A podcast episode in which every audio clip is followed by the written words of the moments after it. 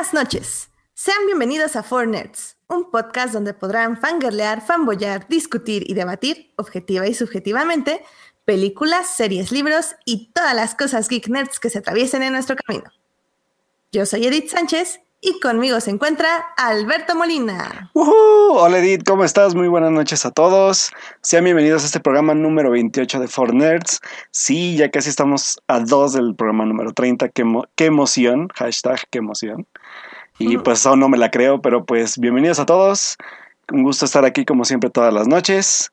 A todos los que estén en el chat, obviamente, pues bienvenidos a los que estén. Creo que nomás somos Edith y yo, pero pues ya llegarán. Y este, y pues ya saben que pueden comentar con nosotros en vivo y obviamente pues usando el hashtag Fornets en Twitter para platicar pues los temas de los que vamos a hablar el día de hoy. Que obviamente es estrenos de cine, series y algunas cosas más que les tenemos preparadas para el día de hoy. Pero pues para que se enteren, se van a tener que esperar al programa. Y pues obviamente, pues que nerdeen un rato con nosotros, ¿no, Edith? Sí, sí, sí, mucho, mucho nerdear definitivamente. Eh, sobre todo creo que entre el estreno que vimos, que es algo como súper fuerte y raro, y, y, todos los feels de las series y las noticias, que también va a haber muchos feels, no sé, va, va a ser un programa interesante, además de que va a ser como el, el, bueno, no el primer programa, va a ser el, el, programa tranquilo antes de la locura de Black Panther, que es la próxima semana. Oh, sí. Entonces, no sé, hay que, hay que prepararnos. Pero yo digo que nos vayamos ya a los estrenos de la semana porque esta película, en serio que tengo que hablar de ella. Muy bien, sí, yo llevo esperando mucho tiempo para hablar de ella, de hecho, desde octubre. pero bueno. Imagínate. Pues sí, ya es mucho, pero pues bueno, vamos, vámonos entonces al cine. Películas. Cine. Cartelera comercial en. Este fin de semana se estrenó una película llamada El sacrificio de un ciervo sagrado o The Killing of a Sacred Deer. Esta película está dirigida por Yorgos Lantimos. Eh, este director ha hecho películas eh, como Alps, eh, Dogtooth o The Lobster, que creo que es su película más conocida, por no decir popular, porque no creo que sea popular. La verdad es que eh, el director es un poco underground para los que no están muy familiarizados ahora sí que con el cine. Eh, dudo mucho que hayan visto una película de él antes de, esta. Y si vieron esta, también es como, wow, fueron muy hardcore en intentarlo. Y creo que fue, fue, estuvo muy, muy interesante. Em, The Killing of a Sacred Deer está protagonizada por nada más y nada menos que Nicole Kidman. Eh, pero también en el, en el primer, bueno, más bien en el papel principal está este Colin Farrell. Y como uno de los este, también principales está un chico llamado Barry Kyogam. Pues, ¿qué, ¿qué decir de esta peli, Alberto? Este, es una, no es sencilla, no es para todo público, definitivamente. Pues sí, la verdad es que eh, yo, yo voy a ser bien sincero. Hay una película que estuvo, de hecho, fue de las como las más mencionadas el año pasado por, pues por varias listas, ¿no? De gente que, que comenta de cine y que también, obviamente, bueno, de, de gente que también comenta de cine que la pudo ver, que fue esta película llamada La Langosta, que es como el primer referente que se podría tener en un cine no tan conocido de, de este director griego que es Yorgos Lántimos. Pero la verdad es que yo, yo no pude ver este La Langosta y a la fecha no he podido, pero sí tengo ganas de verla sobre todo por ver el tipo de, como más bien ya como el tipo de, de estilo narrativo que ya lleva, yo creo que esta es como, como, como una evolución bastante interesante que yo creo que tiene. Pero sí de inicio creo que decir que, que la cinta no es nada fácil, o sea, como dices, ¿no? Es una cinta bastante como... Híjole, es que, ¿cómo, cómo la podríamos definir? Porque no, no quiero decir rara, porque no es una película rara, más bien es una película yo siento que arriesgada narrativamente porque sí se sale de cualquier molde de, narrativa convencional que podemos ver en cine comercial, ¿no? Entonces yo creo que ese es el gran valor de la película. Yo lo dije cuando, cuando escribí de ella el, el, viernes que se estrenó, que podrás verla y te podrá gustar o no, pero hay algo que la película sí tiene de inicio, que es que no te va a dejar indiferente. Algo te va a hacer sentir, algo te va a hacer comentar, pero la verdad es que es una película muy retadora y creo que es el, el estreno más retador porque Digo, no, no he podido ver Paddington 2, pero el otro estreno fuerte que fue la basofia esta de, de 50 sombras liberadas o la última tercera parte de, de esta saga, pues que para mi gusto es bastante, ay, bueno, no sé cómo llamarla, pero bastante como, como, como pobre en muchos aspectos narrativos. Así que yo creo que uno de los estrenos, pues, importantes será esta, ¿no?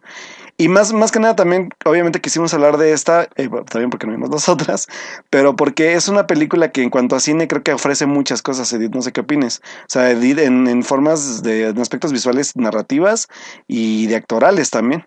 Sí, digo, mira, eh, estaba pensando en cómo podíamos dar primero como una sinopsis a nuestros escuchas que no la hayan visto, pero sinceramente es, es una película complicada porque de hecho te voy a echar un poco la culpa, Alberto, porque tú me dijiste, o bueno, no sé si tú o tu tocayo. No, fue así, fue tocayo, fue tocayo. El tocayo que me iba a gustar porque me había gustado Mother. Y sinceramente es un cine completamente diferente a Mother. O sea, no es ni metafórico, ni experimental, ni nada por el estilo. Es, es un cine que sí tiene un discurso muy, específico, con una manera muy específica de mostrarlo. Ahora, eh, por ejemplo, eh, bueno, más bien, ¿de qué trata la película? La película es acerca de un hombre, un cirujano, médico cirujano, que de hecho es cardiólogo. tiene una vida perfecta, básicamente. Sí, sí de hecho es cardiólogo, sí, cardiólogo. Cardiólogo, perdón, sí, cardiólogo. Eh, tiene una vida perfecta, tiene la perfecta familia, una hermosa esposa, dos hermosos hijos, eh, bueno, aplicados, inteligentes, virtuosos, se podría decir. Y tiene una extraña relación con un chico. Eh, al inicio, de hecho, como que no sabemos si es su padre, si es su tío. O peor. De qué manera, o, de qué, o de qué manera están conectados. Así es. Pero el director no se apresura a decírtelo. Poco a poco te va como, como mostrando las pistas de no, no es su hijo porque su hijo es este, no, no es, no es tal porque él está diciendo esto, tal, tal, tal. Y, y de pronto cambia todo. Porque la extrañeza, extrañeza de esta relación y de este mundo, de este universo que nos plantea el director, empieza a transformarse poco a poco más, extraña, por decirlo, de alguna forma. De alguna forma, así es. Y sí, estoy de acuerdo. Por ejemplo, visualmente la fotografía es hermosa. O sea, hay tomas, sobre todo hay una toma donde la hija está parada en un árbol cantándole a este chico este Martin se llama. Sí, y canta Born de Ellie Golding, por cierto. claro. Y, es hermosa la toma, o sea, desde cómo empieza como un medium, que es, si no mal recuerdo, y poco a poco empieza a abrirse, abrirse, abrirse, hasta quedar este, en este plano abierto con el árbol en su inmensidad y creo que es un lago atrás o un río, si no mal recuerdo, y el césped perfectamente cortado. No, no, no. Una maestría, o sea, también hay, hay muchos planos. Ah, bueno, y eso es algo que, que creo que puede alienar a algunas personas, porque si bien están estos planos hermosos, también existen eh, durante toda la película planos que están como si fueran eh, cámaras de seguridad, porque son ah, altos, son casi como omniscientes, como, como si fuera un dios observando a estos personajes. Así es. Y, y están colocados en las esquinas de los cuartos. Entonces, desde ese momento ya sabes que el discurso de esta película va a ser muy especial y muy diferente. O sea, no sé tú cómo sentiste eso. Por, ejemplo, a mí me encantó, pero las personas con las que vi esta película eh, sintieron muy mucho esa extrañeza, o sea, como que no, no les pareció este uso de la fotografía. Sí, fíjate que, que es bien chistoso porque yo digo, yo nunca había visto un este una película de Lantimos y, y de inicio, pues yo cuando entré a verla entré en ceros, ¿no? Porque aparte, yo no sabía de qué trataba la película, yo no había visto en el director, solo sabía quiénes salían, ¿no? Entonces, pues obviamente como se me fue desarrollando la historia, para mí fue como un, golpe bien duro porque pese a que, por ejemplo, yo, yo que la pude ver en el Festival de Cine de Morelia y que ya había visto bastantes cosas, se puede decir, entre comillas, pues pesadas o de diferente tipo de narrativa, creo que lo, lo primero que dije, este güey tiene una narrativa totalmente diferente y que, y que es, que para mí, para mí es como como autoral, se podría decir, entre comillas, ¿no? O, como un tipo de, Digo, cine de autor, ¿no? A final de cuentas.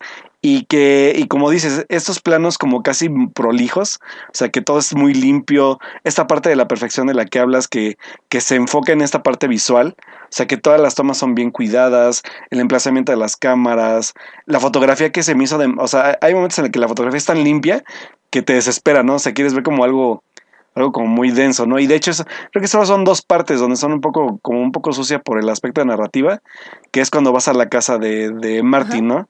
Por ejemplo, cuando se come el, el, el espagueti enfrente de Nicole Kidman, así todo asquerosamente, ¿no? Porque a final de cuentas es el contraste en, en, la perfección de la vida de la familia de la que hablaste, ¿no? Entonces, esto es tipo de cosas que, que el director sabe manejar bien y sopesa bien. A mí lo único que sí me afectó un poco ya para, o sea, bueno, como fue avanzando la cinta, no quiero decir la palabra en forma despectiva porque no es en forma despectiva, pero se vuelve absurda. Pero no absurda en un mal sentido, sino en un aspecto absurdo en el que, en el que a los personajes principales o a la familia del personaje de Colin Farrell los sacas de esa zona de confort, porque de esto habla esta película, es de sacarte de esa zona de confort, de perfección, de, de una vida perfecta y lo más chistoso es que la frustración de Colin Farrell es con el personaje de Martin, ¿no? Que lejos de por qué lo hace o por qué cuestión lo hace, obviamente vemos que es una, una, prueba que él nunca había afrontado pese a ser un cirujano súper, o sea, bueno, cirujano que es una de las cosas más, creo que más cañonas de ser un doctor, por ejemplo, ¿no? Digo, o, o de, o no sé, a lo mejor de, de la perfección de su esposa y aún así lidiar con su actitud. O sea, lo que viene a ser este personaje es, partir esta zona de confort de todos, o sea, de hijos, de esposa y de él, ¿no? Y que a todos lo que me gusta mucho de esta película es eso, que la prueba en la que los pone los hace hacer a todos salirse de su zona de confort y hacer cosas que nunca esperaban hacer, ¿no? Entonces es algo bien... Ajá. Claro, y a mí lo que me encanta es que, o sea, desde el minuto cero de la película, o sea, oh, pasando los créditos, al espectador es al que saca de su zona de confort. Oh, sí. Y, y, lo hace, digo, no es un spoiler, o sea, lo van a ver en el cine. O bueno, ¿lo, lo decimos? Sí, de la, de la, pues sí, yo, yo, creo que, ¿sabes qué? Porque, bueno, yo, yo voy a adelantarme también un poco a eso. Que también igual si no, si no les llama la atención algo, creo que por ese tipo de, comentarios podríamos atraerlos a la película, aunque sea, no, no sabemos si les va a gustar, pero por lo menos para que se atrevan como a ver algo que narrativamente te reta un poco, ¿eh? Claro, bueno, ok, sí, me parece bien. Entonces, bueno, la película inicia con una, un extremo, extreme close-up eh, de una cirugía de corazón abierto. Así es. Y, y la toma se queda ahí, por, por lo que a mí me parecieron como 15 minutos. Sí, no, fueron como dos, pero es, es muy choqueante. O sea, eso es lo primero que ves de esta película. Lo segundo que notas, siento yo, es esta extrañeza, bueno, una de la fotografía y dos de la manera en cómo se expresan los personajes. Oh, sí. Porque las actuaciones son muy acartonadas, lo diríamos de esa manera, pero no son acartonadas porque estén malos actores o esté mal dirigida, sino más bien esto es lo que quiere el director. Y mira que yo sí tuve la oportunidad de ver una película de él. Eh, yo vi Dogtooth, la vi en la universidad. Ok. Y mira, sinceramente, o sea, voy a decirlo, este, no recuerdo absolutamente nada de la película pero porque creo que sí me, me traumó un poco, pero me traumó como de manera de, ay Dios, esto está muy raro, voy a borrarlo de mi mente y nunca voy a volver a pensar en ello. Pero aún así, cuando empecé a ver la película, yo sabía que me estaba recordando algo, pero no sabía exactamente a qué. O sea, el director sí tiene una firma muy clara, eso, eso se ve, o sea, leguas. Porque de una película que no me acuerdo nada, luego, luego dije, ah, chihuahua, de este director yo ya vi algo. O sea, yo, yo, yo ya lo siento, o sea, ¿qué es, qué es, qué es? Y hasta que la terminé de ver, vi Doctor y dije, claro, eso, o sea, tenía que ser este director. Oh, sí. Y bueno, la película constantemente, o sea, una te sumerge en este universo donde todos hablan como como súper al punto, súper cortado, eh, muy honestos, muy sin inhibiciones. Ajá. Y eso te va llevando poco a poco a este universo donde, como dices, o sea, todo es perfecto, todo está perfectamente pensado, acomodado y tal, y para sacarte, para ponerte en este momento de miedo, de incomodidad. De hecho, mientras la estaba viendo, eh, me gustaría hacer como una comparación con la película de The Square. ¿Pudiste verla, Alberto? No, todavía no la veo, todavía no la puedo ver, pero prometo verla pronto. Eh, The Square tiene como, no, no tiene esta manera de dirigir a los personajes, pero tiene como esta manera extraña de meterte a este universo. Y mientras que The Square te incomoda porque es chistosa, o sea, es incómoda de incomedia, esta película es incómoda en violencia. Y es un tipo Oh, sí. de violencia psicológica y emocional Así es. más que física. Y en ese aspecto a mí me recordó muchísimo a la película de Funny Games de Haneke. Uh, sí. ¿Sí la, la pudiste ver Sí, esa sí, sí, sí. vez? sí. Uf, Oye, mí- es, es cierto, sí. No, no, no, a mí, o sea, esa, bueno, Haneke en general me gusta mucho, pero Funny Games, o sea, es una de mis películas de terror que así, o sea, neta de, si alguien se para aquí afuera de mi casa vestido de blanco, o sea, no manches, me muero, así me da un ataque cardíaco, o sea, no, no, no, es, es muy, muy feo, pero hay algo que me llamó a mí la atención, que mientras que Funny Games de Haneke es muy violenta, o sea, eh, creo que lo decía con mi hermana como la comparación, mientras Haneke literal agarra una escopeta y te dispara Ajá. para verte desangrar, esta película solo te da unas bofetadas.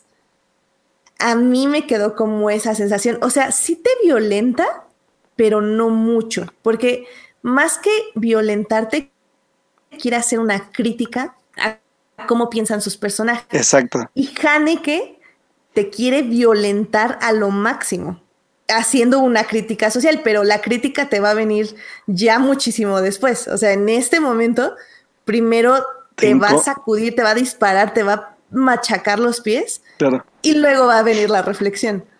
Y esta peli es muchísimo más tranquila en ese aspecto. Sí, aquí lo que creo que es incómodo de ver es eso, o sea, porque yo también me cuestionaba cuando la veía era de, porque yo lo sabía, porque dice, ¿por qué los personajes actúan así, no? O sea, porque, porque no es normal que actúen así, o sea, por muy perfectos o por muy, muy raros que sean, por ejemplo, el personaje de Kyogan, que es muy, o sea, de, a ver, o sea, vos, o en serio eres así de, o sea, porque al principio tú dices, no, pues este está como muy afectado mentalmente y todo, pero y el momento en el que se muestra tal cual es, ya es como la explosión del, del conflicto, es así como de, ah, o sea, ya entendí a qué va todo este tipo de actuación, ¿no? O sea, digo, el- hay, hay una escena que me gusta mucho de, de, de esta, de, eh, donde están en una fiesta y pero esto es muy es muy glamoroso y todo es muy muy muy muy parsimonioso y le dicen, ¿no? Vámonos, mi amor, este, te toca operar mañana, ¿no? Y el otro, sí, yo me voy a ir a dormir, por eso no voy a tomar y que no sé qué, ¿no? Pero no, no es una no es una parsimonia como de clasismo clásica, me refiero a como que va más enfocada a lo que dices tú, ¿no? Como al tipo de personaje y cómo lo va a explotar más adelante, porque a pesar del conflicto que se vive al final, siento que nunca se sacan, nunca salen de sus casillas por, por ser como son, ¿me explico? O sea, yo, yo, la- yo- eso fue lo que a mí me sacó de como de mi, de mi, como de mi zona. Porque así de, güey, estás viviendo una, una, una situación muy extrema, pero sigue siendo tú, ¿no? Entonces como de, o así lo viviste, o cómo, ¿no? De hecho, yo, yo con el final de la película. Exacto. Sí, sí, sí. Sí, yo con el final de la película ya salí muy traumado porque dije, ¿qué? ¿Cómo? Y es tan absurdo, pero a la vez es tan real. O sea, Exacto. o sea es, es una crítica muy real, ¿eh? O sea, y eso está bien, bien cañón. Sí, y eso es a lo que me refiero con la comparación con Haneke, porque digo, si no han visto Funny Games, es una película acerca de dos chavos, un- dos hermanos aparentemente, casa de alguien con súper mega amabilidad y de repente los empiezan a torturar, pero ellos es así sin gritar, sin de- decir nada, o sea, les, no sé, les cortan un dedo Ay, sí. y es como, ay, ay, ay, espera, es que suena algo. Eh, les cortan un dedo y ellos así como tranquilos y nada, pero donde te puedes relacionar ahí es con la familia a la que están torturando, así es. Porque ellos gritan, lloran, este, se enojan, tratan de escapar, golpean, bla, bla. Y el, y el punto de aquí de Killing a Sacred Deer es que no hacen nada. O sea, la niña, hasta cuando ya tiene esta situación de vida o muerte, ella está diciendo como, como sí, lo merezco, papá, mátame a mí, porque tal, tal. Ajá, sí. Es como, no, mi hija, pero es que no te puedo. O sea, bueno, no le dice eso, pero, sí, sí, pero o sea, lo, notas, o sea, su manera de interactuar es como, están racionalizando un acto que es imposible de racionalizar. Exacto. eso es lo que te saca mucho como espectador. Sí, o sea, yo, yo, puedo decir que esa, a eso me refiero con, con que puede gustarte no la película, porque va a venir eso porque yo cuando salí de la sala con una de las chavas con las que entré a verla del grupo de, amigos que hicimos ahí en Morelia, fue así como de ¿te gustó? Dice, no sé, digo, yo tampoco, o sea, no. Lo que sí puedo decir, o sea, de inicio, es que me dejó totalmente incómodo y fuera de mí, ¿no? O sea, fue como de ¿qué acabo de ver? ¿Por qué son así? ¿O por qué pasó esto? Y, y ya cuando la analizas, pues obviamente ya empiezas a descubrir más cosas, ¿no? Pero al final de cuentas, esta crítica de pues de, de, más bien pues es un núcleo familiar y cómo viene como, como a descomponerlo a algo externo. Yo creo que es más como, como ese aspecto, ¿no? Y, y la verdad es que yo, yo al final de la película era como ya maldito Martín muérete, ¿no? Pero la actuación de Keoghan es buenísima. O sea, la verdad es que Farrell y, y, y Keoghan se la llevan de calle, o sea, está muy cañón. Y digo, Nicole Kidman también tiene una buena actuación, pero creo que vale más la de ellos, para mí, al menos. Eh, o sea, Nicole Kidman es Nicole Kidman y lo hace excelente. O sea, creo que hace un buen contraste con su esposo, porque es como, o sea, mientras él es el como más em, impulsivo, por decirlo entre comillas, ella es como que sabe que la decisión recae en él y que ella no puede hacer nada al respecto. Pero al mismo tiempo, me gusta mucho su personaje porque ella está cargando todo el asunto. O sea, eh, como la esposa del cirujano, o sea, sí tiene cierto poder porque sabemos que dirige una clínica, que hace esto, que hace el otro, pero desde que empiezan los problemas con los niños, de que se empiezan a enfermar y todo esto, ella luego, luego empieza a tratar de buscar soluciones y es opacada por, bueno, más bien es callada por, por el personaje de Colin Farrell porque tú no sabes nada, es que esto es, ah, esto es médico y tú no eres médica y quién sé qué, y ella nada se queda callada. Y nada más lo que ella hace es manejar todo por abajo de su esposo. Oh, sí. Como tratar de controlar la situación, de, entender qué está pasando. Pero fíjate, eso me refiero también con, con, con, que todos tienen que hacer algo que nunca han hecho en su vida, ¿eh? o sea, salirse de esta perfección que tienen.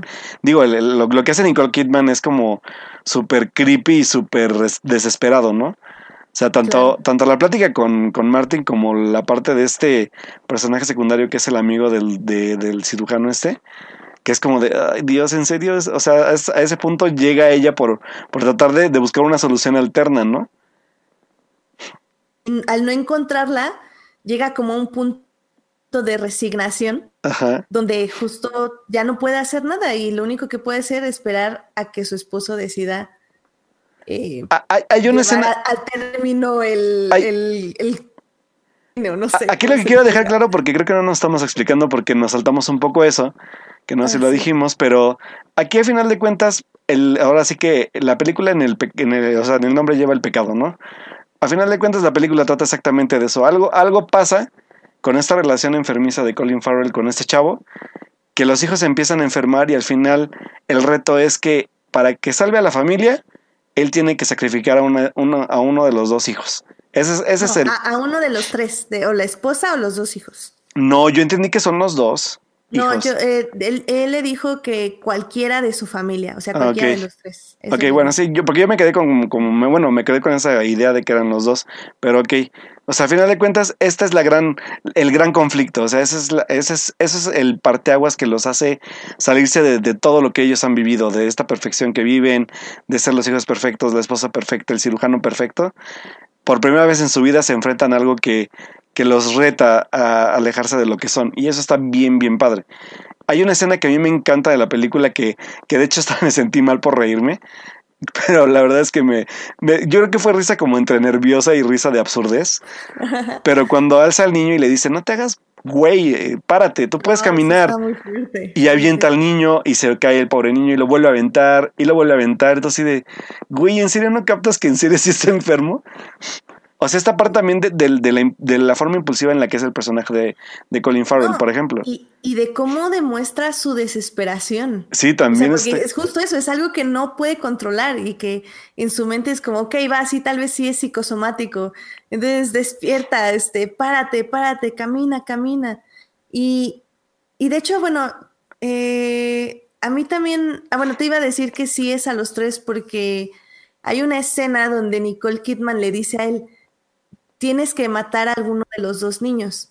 Porque yo todavía puedo tener hijos, podemos tener Ah, sí es cierto. un hijo. Sí, sí es Pero a cierto. mí no me puedes reemplazar porque yo puedo tener. Yo hijos. recuerdo, Como, inclu- What? incluso recuerdo, hay una escena, ¿no? Donde empiezan a hablar como de quién es el mejor.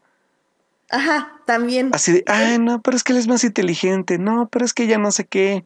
Ella nos puede hacer abuelos. Y, y tú así de, ¿qué?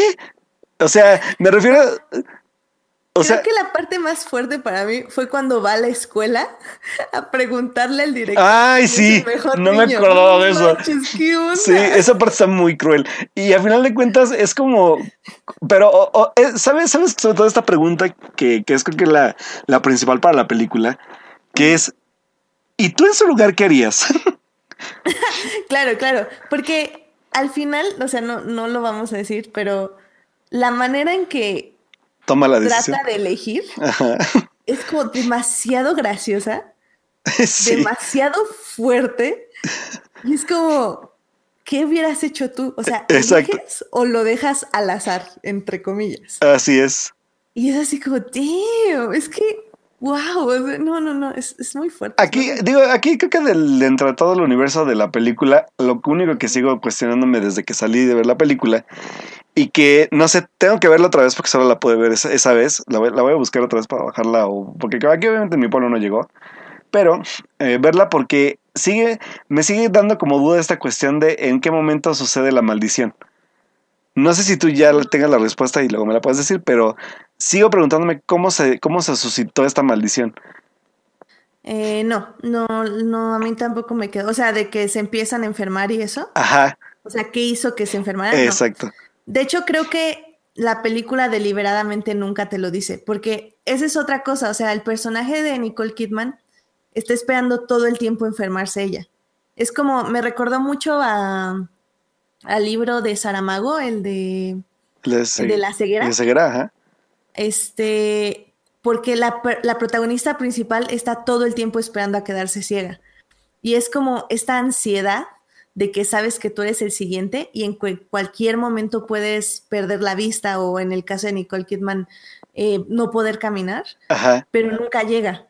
Entonces, ¿qué haces mientras llega este momento? Y eso, por eso a mí, a mí por eso me gustó mucho el personaje de Nicole Kidman, porque tal vez es como muy low key, pero tiene momentos muy fuertes. Sí, porque y de- tiene de- momentos muy importantes. De hecho, esa toma de decisiones apresuradas también yo creo que es por eso en parte, porque empieza también esta parte egoísta de ella. claro. O sea, como de soy la siguiente, ¿no? Entonces tengo que averiguar. Si este güey no puede hacer nada, pues yo tengo que averiguar qué hacer, ¿no? Sí, o sea, la verdad es que la película tiene muchos, muchos como, como puntos interesantes a analizar. Y, y la verdad es que hay, hay un diálogo que me acuerdo que estaba, está un poco fuerte en, en- cuando logran como amarrar a, a este güey, al, Sí, sí, sí, al Martin, que él, que, él, que él le da como una, un tipo de lección sobre la familia también. No voy a decir por qué, porque si no se los voy a explicar, porque él tiene una razón del por qué está haciendo todo esto. La, la cuestión también es cómo lo hace, que es lo que sigo cuestionándome hasta ahora. Pero, pero al final de cuentas también esta parte de, de contrastar la, la perfección con la imperfección y, y el, y el qué estás dispuesto a hacer por, por la gente que, por la gente que quieres, ¿no? Por ejemplo. Entonces, Sí, muy loco. Está, está muy, o sea, es una película muy incómoda, si lo es, pero aún así tiene cosas bien interesantes en todos aspectos, tanto narrativos, visuales, la música. La música es muy omni, omnimiosa. ¿se Om- puede ajá, decir? omnimiosa, ¿Cómo- sí, yo creo que sí, sí puedes Sí, decirlo así. porque desde un inicio, o sea, hay, hay algo como, como momentos muy simples y entra la música como, chun, chun, chun, y es así como, ¿qué está pasando? Sí. ¿qué, onda? ¿qué va a pasar? ¿Qué va a salir? Sí. Y, y tú, y bueno, y ese, ese sonido extrañamente se quita al final. Porque Así es.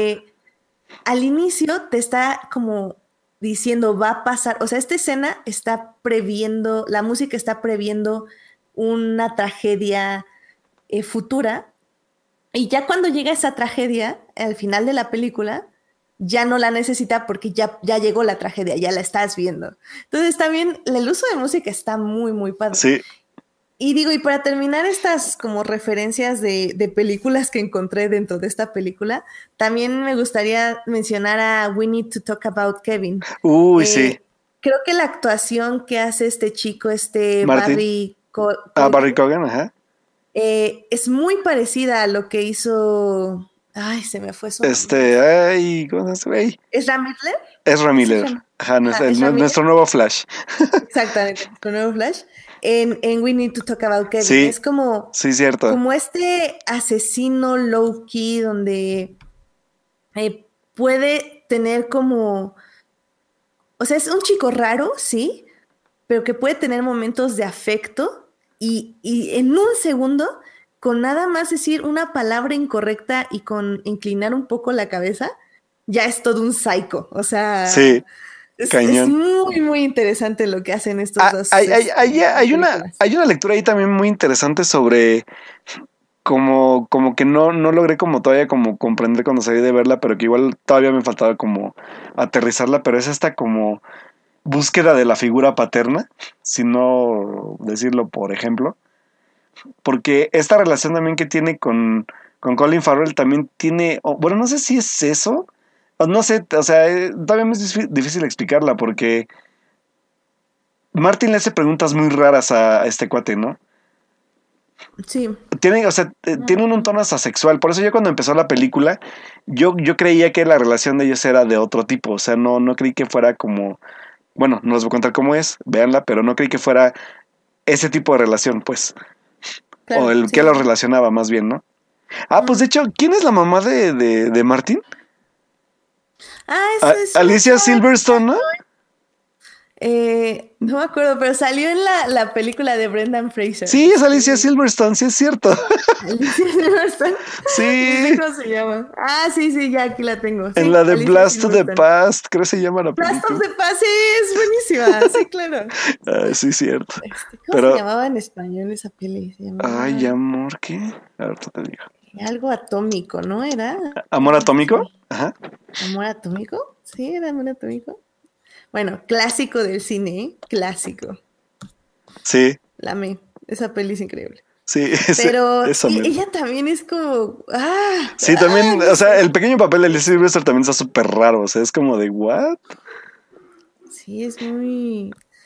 Es una película interesante. Sí, Pero ah, bueno, yo sí. creo- sí, Eh, sí, no. sí, bien. ya iba a decir que yo creo que ya cerramos. Sí, este, Yo, yo, la única creo que advertencia es eso, o sea, que si no es una película fácil, que es una película que sí te reta, porque sí es retadora.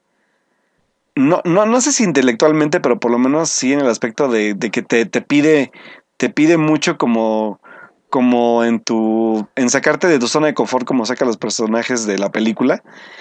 Y creo que al final, yo creo que cada quien ya decidirá si es buena o mala para, para ellos mismos. Yo creo que es una buena película, solo que al final sí a muchos los va a sacar de onda, la verdad. sí. Pero la película se reduce a exactamente a esa pregunta. ¿Ustedes qué harían si pasaran por eso? Em, a ver, el nombre en español es Mi novia Tommy. Mi novia atómica, exacto, esa mierda. Em, Porque noventas. Porque noventas, efectivamente. gran, gran película.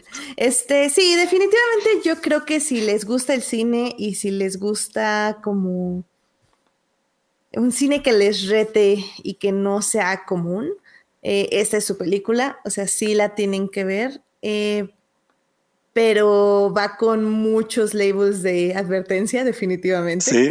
Este, como dice Alberto, no es fácil, eh, pero vale la pena. Ya creo que es, perdón, estuvimos diciendo como muchos, muchas referencias que yo encontré cinematográficas. O sea, la verdad es que Por, por ahí le estaba leyendo, porque la verdad es que no, no, no ubiqué una pero, alguna, pero hay gente que hasta incluso se va con Kubrick. No sé si tú le encontraste algo de Kubrick, pero. Mm, probablemente la asimetría de planos, ¿eh? Ah, eso sí. Hasta yo veía como un poco de, de, psicosis de Hitchcock, tal vez como la actitud de este chavo.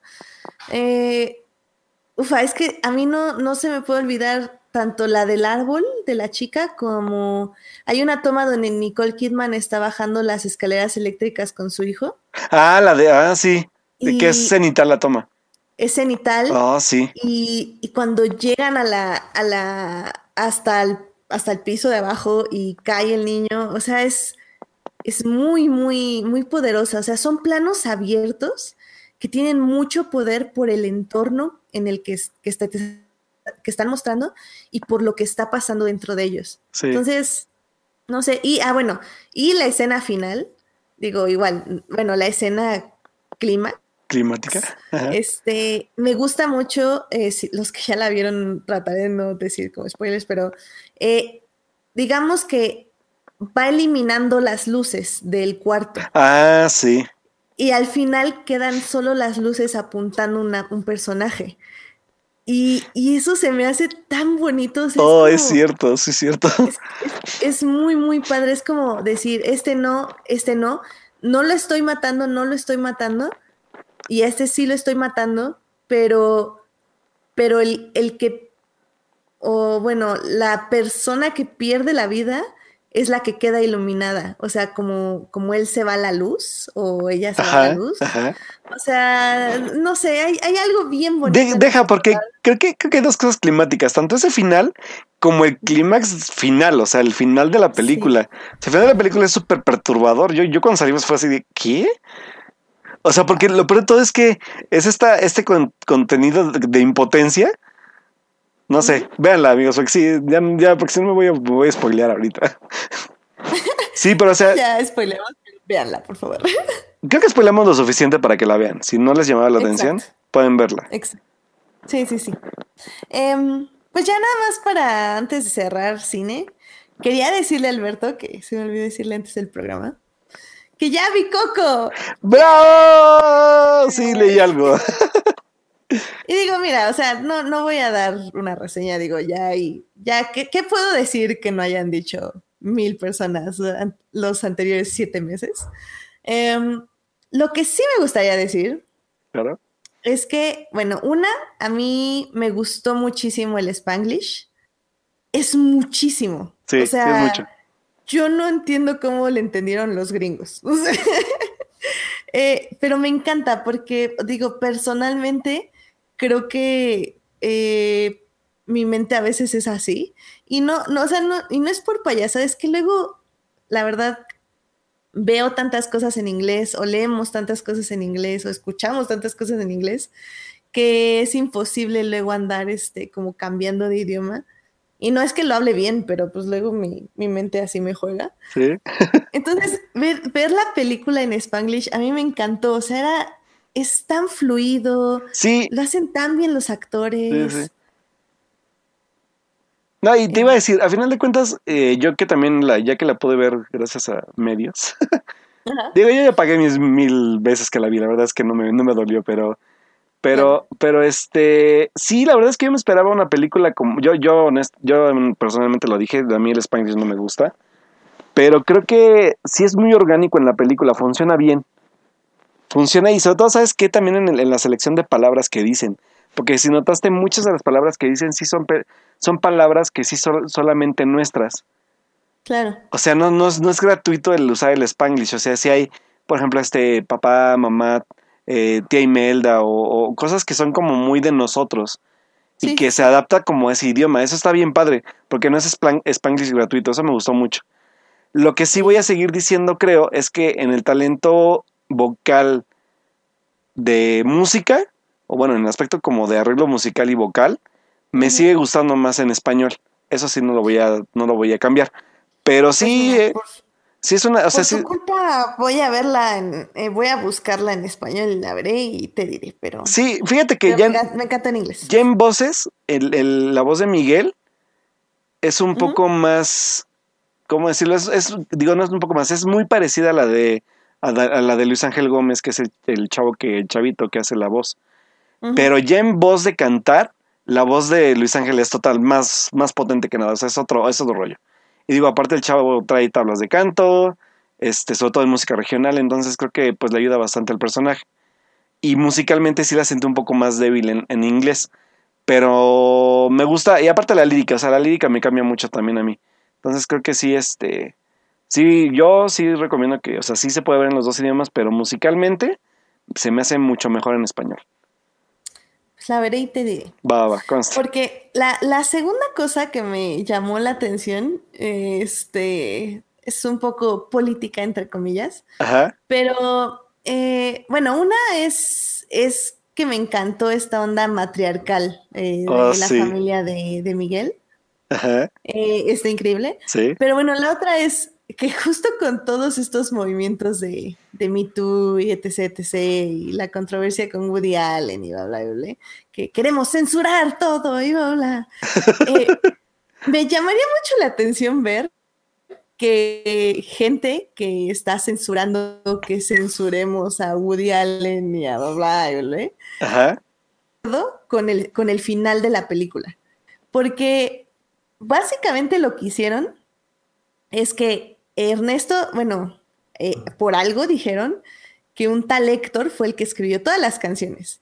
Y porque es hombre o porque es el final feliz de Pixar, decidieron que sí le iban a creer, porque, porque ¿por qué no le van a creer? Tienen unas cartas y las comprobaron y vieron que sí eran de verdad ajá. y que fueron antes de las canciones y habla.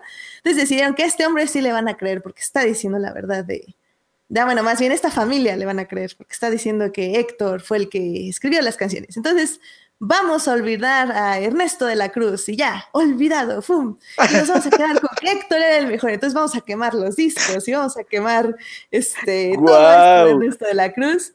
Y yo, y yo así como, hmm, Wow, curious. no lo había visto de esa forma. Sí, yo así como interesante, interesante que, que accedan a, a quemar el legado de un hombre, porque, pues, ¿qué? O sea, sinceramente yo no veo por qué Ernesto de la Cruz tiene que ser olvidado. Pues nada más mató un hombre y quería ganar y ser ambicioso. Es más, todos deberíamos matar gente por ambición. ¿Qué? Oye, qué fuerte. No, pero, obvio no, pero, o sea, ¿sabes? O sea, me llama la atención eso. Sí, sí, sí, claro. Es, es un final muy interesante porque estamos una censurando a una persona que hizo cosas eh, que está en el colectivo mexicano, entre, eh, bueno, en la película, En la película, ajá. por darle la razón a una familia que dicen que mataron al que verdaderamente escribió las letras, que no cantaba, era compositor. Entonces vamos a olvidar toda esa música y nada más vamos a quedarnos con las letras, que probablemente ya cantaron otros artistas, entonces ya las tenemos con otros artistas, Claro. pero, ¿sabes? Me, me llamó la atención. Se los dejo. Sí, sí, los sí. dejo. Ahí, ahí lo dejamos de tarea, pero sí está muy interesante. No lo había visto así, ¿eh? Wow, sí, bravo. Bravo por Edith, que lo analizó mejor que yo. yo que la vi diez mil veces. no, digo, porque aparte fue antes del movimiento, entonces, pues igual no la había captado así. Pero sí, tienes razón, está muy interesante esa parte, ¿eh? Sí, O sea, está, está interesante. Porque digo, a final de cuentas creo que si hay algo que yo y yo le sigo reprochando a la película es, es la forma en que en que no se atreve a revelar el verdadero misterio o, la- o más bien lo revela demasiado pronto. Y sabes qué, o no sé si tú lo notaste, pero creo que el misterio de en verdad de- del personaje, de quién es el personaje en, en verdad de, del abuelo, pues, se revela desde que empieza la película. Eso es lo más chistoso de todo. Sí, sí, sí. Eh, digo, la verdad que me tardé en entenderlo, pero sí lo capté más o menos ya como a un cuarto de la peli. ¿Ya sabes dónde? Ah, ok, va. ¿Ya sabes dónde? Cuando lo de cuando se muere Chicharrón fue cuando dije, ah, ya. Mm, claro, porque cantaba. Mira, No, sí. Ajá, sí, y aparte, ¿sabes por qué? Porque sonrió. Ah, claro, el diente. El diente es, es el, es el spoiler más grande de Coco, o sea, el diente es lo, el- lo más spoileable. Y Claro, fue sí. chistoso porque me acuerdo que la, que la función de, de, de, de Morelia, cuando yo di, fue así como de, ah, ya sé, yo parecía, ay, cállate, pendeja, porque aquí hay mucha gente que no ha captado nada. Sí, no, no, me imagino eh, que sí hubo como gente como, ¡ah! Sí, sí, sí, sí, hubo gente que sí se sorprendió por, por, la, por el giro de tuerca, pero no, a mí ya cuando dije, ah, sí, pues sí, sí, sí, era él. sí, pero qué bueno, qué bueno que sí te la y, y al final de cuentas es que hay muchas cosas de la película que creo que tú acabas de agregar más cosas a la película de, de en cuanto a lecturas. Pero creo que yo también me, me, me apego mucho a esta parte de, de del, del de, de, bueno, al final de cuentas Pixar hace un buen trabajo de investigación y cómo logra dar con, con la médula de la, de la tradición, cosa que por lo menos para mí no hizo el libro de la vida, por ejemplo, ¿no?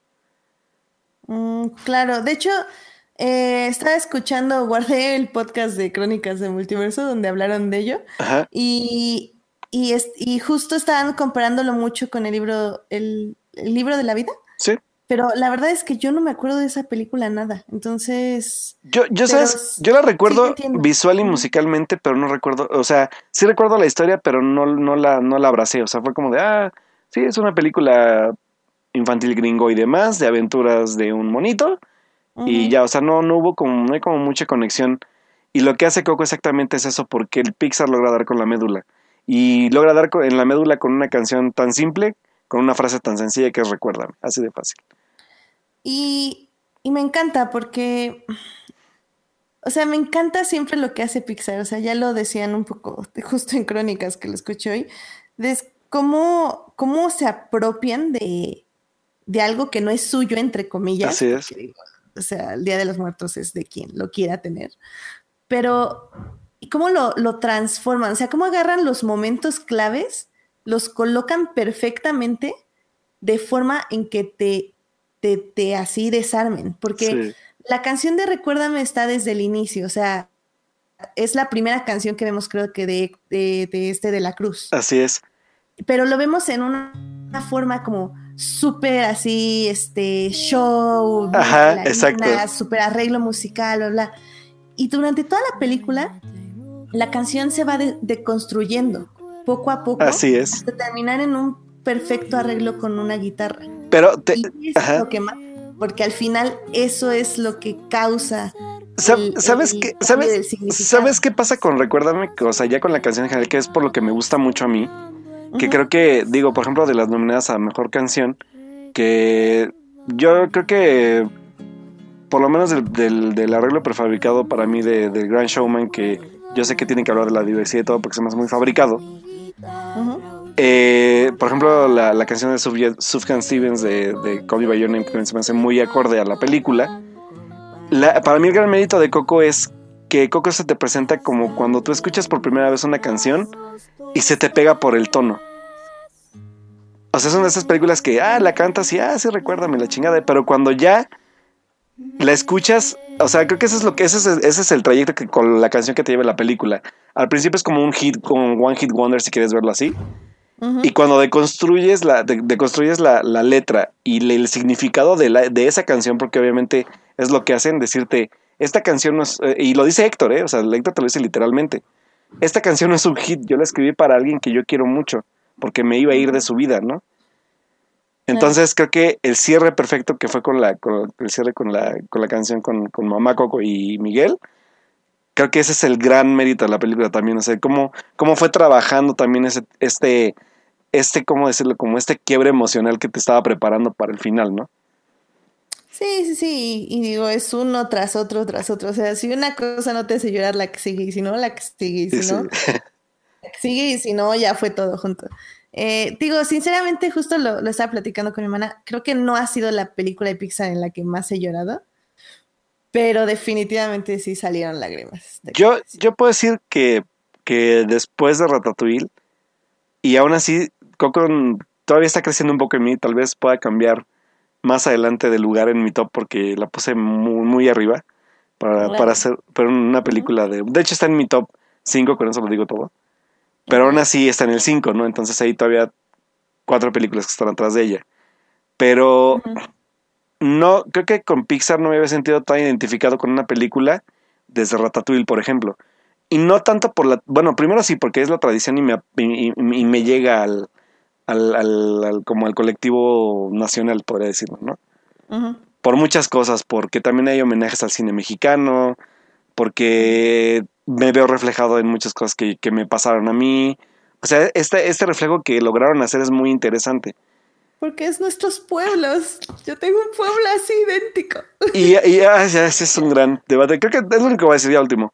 Pero también gente, hubo gente que estuvo hablando de, es que, es que presentaron a México como un pueblucho donde nadie más que hace eso, y incluso por ahí leí una crítica donde dice, Miguel incluso ni estudia y que la chingada, y así de... Oh, Ay, que se calmen, es un trabajo de verano, todos tenemos trabajos de verano. Ay, no, sí, no, así horrible. y aparte está aprendiendo el oficio desde abajo, y eso también es como súper valioso, es como... Exacto. Empiezas lustrando zapatos, y no manchen, o sea, es, es, ese es mi, o sea, yo voy todos los veranos a un pueblo así, y son así, o sea, así, no, no le cambian nada, así casi casi dije, bueno, se basaban en mi pueblo, ¿qué onda? Sí. no, está bien padre, la verdad es que sí, creo que es una película muy atinada, muy bien hecha. Y pues a mí lo que me gusta sobre todo que pues es la primera película musical de Pixar. Bueno, no primera película musical. Bueno, pues en forma sí, porque creo que Valiente ya había aplicado un poco de género musical, no necesariamente incluido dentro de la trama, pero ya con, con Coco lo hacen bien. Y lo más interesante es que la parte de la lírica tiene que ver con el codirector, que es este. Mm, ay, ¿cómo se llama este cuate? Se apellida Molina, pero se me fue el nombre. Pero bueno. O sea, el codirector entró también a la, creación de música y lírica. Entonces, eso está bien padre. O sea, el, también el trabajo en equipo de Pixar, como siempre ha sido, se nota ahorita, ¿no? O sea, creo que a pesar del, de fallas como Cars 2 o, o no sé, o no sé. ¿Ya? Pues, ¿Cuál otra? Pues sí, creo que ya. Cars Y eso porque entró Disney. Sí, y es que, eso, eso, ¿sabes qué? Me, me, enoja un poquito porque, o sea, cosas como Moana, por ejemplo, Moana a mí me pegó más que Coco. O sea, ah, voy a decirlo como en forma eh, espiritual. no sé si sea la palabra. Sí, está bien. A mí, a mí Moana como que me relaciono más que con Coco, o sea, como con, con la misión del personaje, se podría decir. Ajá. Pero el problema es que, o sea, Disney todavía no logra crear un guion que llegue al, al meollo del asunto como lo llega Pixar. Y es que Moana le sobran escenas, le sobran personajes, o sea, como que son caminos que no, todavía Disney no sabe cómo, cómo hacer, o sea, sabe cuál es el mensaje, sabe qué quiere llegar, tiene la música, tiene las canciones, tiene el alma, tiene el corazón, pero le falta en la estructura, le falta en la narrativa, le falta en cosas. Y Coco, bueno, o Pixar más bien, tiene todo esto, o sea, tiene lo que quiere decir, sabe cómo llegar a ello, sabe cómo narrarlo y sabe cómo estructurarlo. Y eso es como por lo que es Pixar, o sea, ¿sabes? Y eso es lo que a mí me, llama mucho la atención y, que, y es cuando entiendes que no es fácil hacer estas películas y que no es fácil eh, llegar a esto, a, estas como conclusiones, a estos, estos momentos climáticos donde tienes a todo el cine llorando, ¿sabes? Sí, exacto. Sí, por ejemplo, aquí en el chat están diciendo, ¿no? Que, por ejemplo, dice Alberto Morán que que Disney sigue siendo de princesas, ¿no? Por ejemplo, yo creo que ya se están saliendo un poco del molde. Creo que hay ejemplos, se los puse aquí en el chat, que es este, por ejemplo, eh, Ralph el Demoledor para mí, este, eh, Grandes Héroes, también estuvo Zootopia, que no la amé, pero es un buen ejemplo también que se aleja un poco de este convencionalismo de princesas.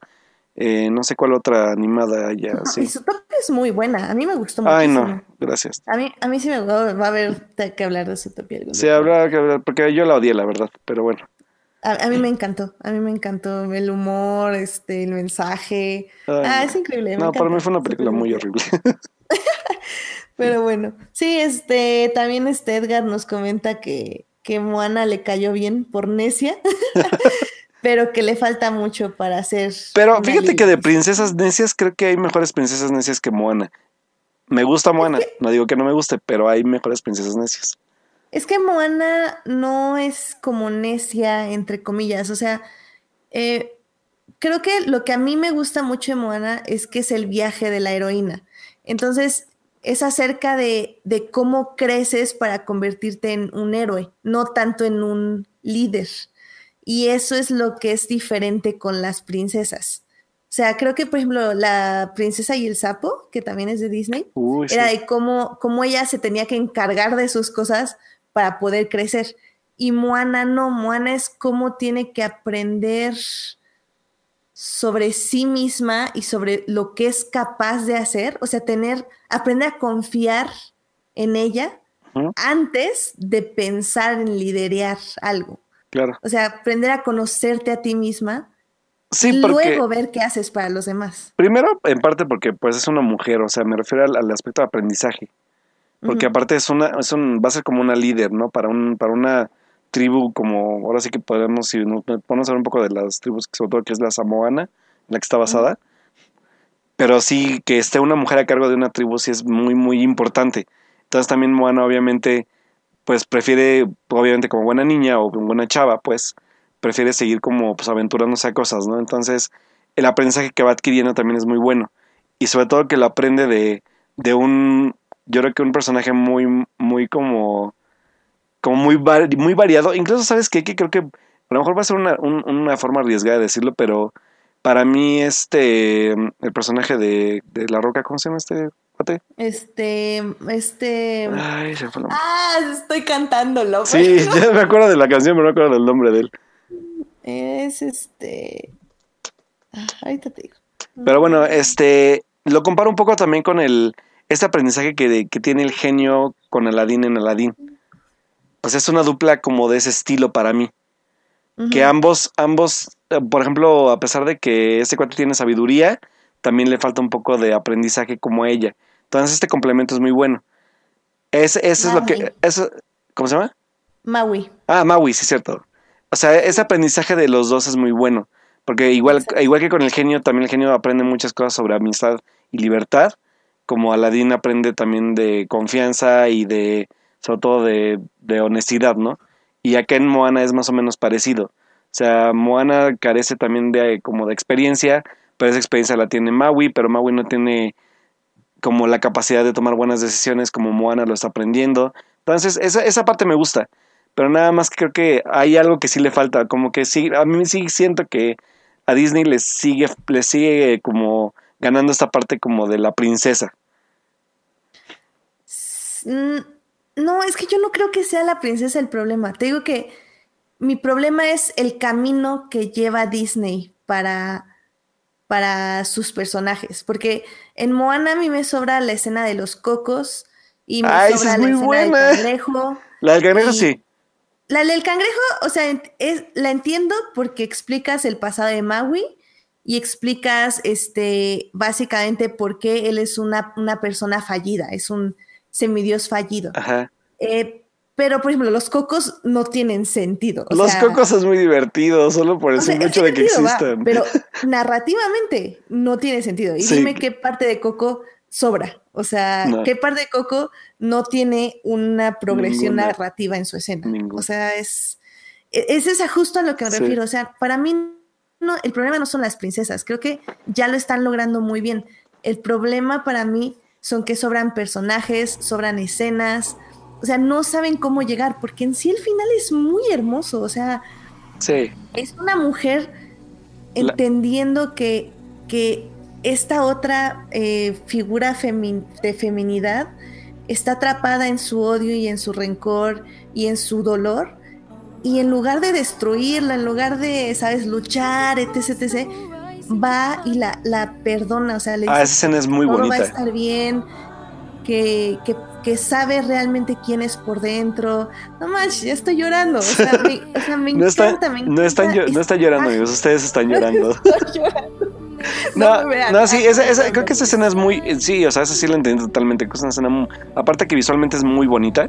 Ajá. Creo que sí mezcla como esto, esto que dices tú, ¿no? Como de, de afrontar a, a- Pues sobre todo me gustó eso, que es como un, un reflejo femenino de, de Moana, como verse reflejado en este tipo de.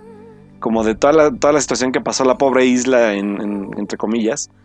Sí, sí, sí. y cómo, cómo es recuperar como, como, como hacerle recuperar que todo puede, puede cambiar, ¿no? Eso, eso está padre.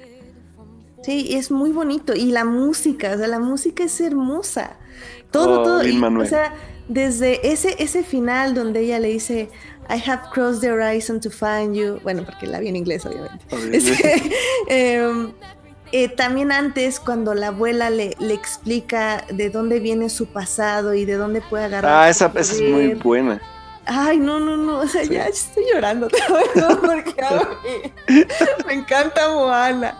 Y me duele, me duele que, que no sea una película perfecta, o sea, porque entiendo que tiene muchas cosas que no funcionan, pero, pero creo que tiene un gran corazón y por eso me gusta mucho. Sí, sí, no, digo que no. ya. No, sí, no digo que no, la verdad es que sí es muy buena, pero bueno, ya nos tardamos mucho en este, ya nos estamos haciendo esas series. chicos, es que es que es que de Coco y no sé cómo llegamos a Moana. Sí, pero bueno, vámonos, vámonos a series. Vámonos.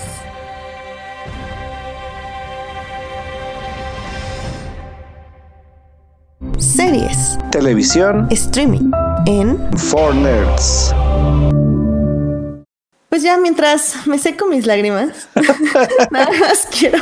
Eh, rápidamente, nada más quería decir que por fin terminé de Shannara Chronicles. Eh, eh, la verdad es que esta es una serie que terminó. ¡Fum! Así. ¿Cuándo, ¿Cuándo habrá terminado? Pues ya hace como dos meses, no más, como cuatro meses. Veamos, el último capítulo fue del 22 de noviembre. Ah, bueno, no estoy tan mal. Pero bueno. Eh, The, Shannara, Chronicles es una serie como, como entre el Señor de los Anillos, porque hay como elfos, orcos, magia y un elegido que puede derrotar al mal, que, al mal que es el Shannara. Pero tiene como unas interesantes dinámicas eh, donde este héroe, que obviamente no quiere ser héroe, es acompañado por una chica elfa que sí tiene como un destino mayor, porque ella de hecho es la princesa de los elfos. Eh, y se acompañan de otra chica que es una rover, que es una como... Ah, como, como unos tipo indigentes, entre comillas, que asaltan en los caminos. Eh, pero bueno, estos tres personajes se unen porque hay un mal que acecha, que está despertando de las entrañas de la Tierra. Ah, eh, la serie está como colocada en un futuro donde ya la humanidad básicamente se destruyó entre sí por eh, químicos, por bombas atómicas, por enfermedades, etc.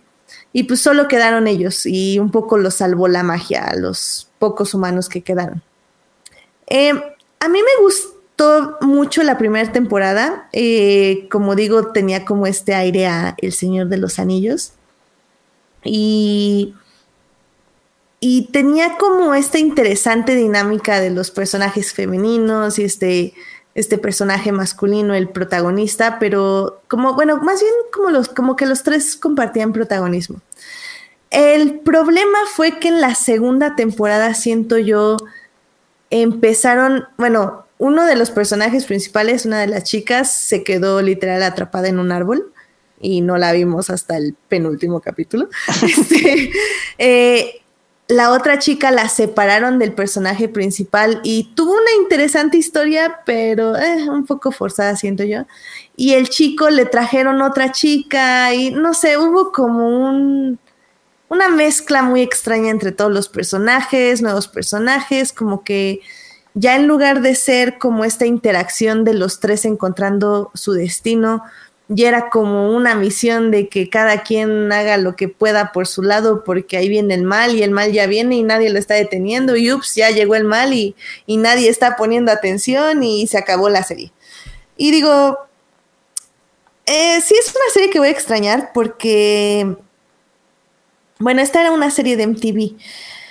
Y pues, eh, como no sé si sepan, pero MTV este, desde el año pasado empezó a cerrar básicamente todas sus series para ya dedicarse yo creo que a los reality shows. Y pues bueno, terminó Teen Wolf, eh, creo que Scream la compra Netflix y pues The Shannara Chronicles trata de buscar hogar por dos meses y no lo encuentra. Entonces, hasta el momento, pues la tercera temporada no, no va a existir. O sea, nadie quiere rescatar The Shannara Chronicles porque no tenía muy buen rating, porque es cara, o sea, sí tiene muchos espacios, muchos efectos especiales, ropa, este, muchos personajes, bueno, por esta temporada. Entonces sí, no creo que sea una serie que va a regresar a su tercera temporada, creo que la segunda va a ser la última.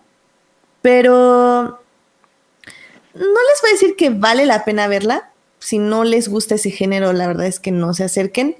Pero si quieren ver algo así de fantasía, eh, eh, donde, no sé cómo describirla, donde sean personajes adolescentes buscando como su lugar en la tierra, eh, luchando contra poderes más allá de su capacidad, etc.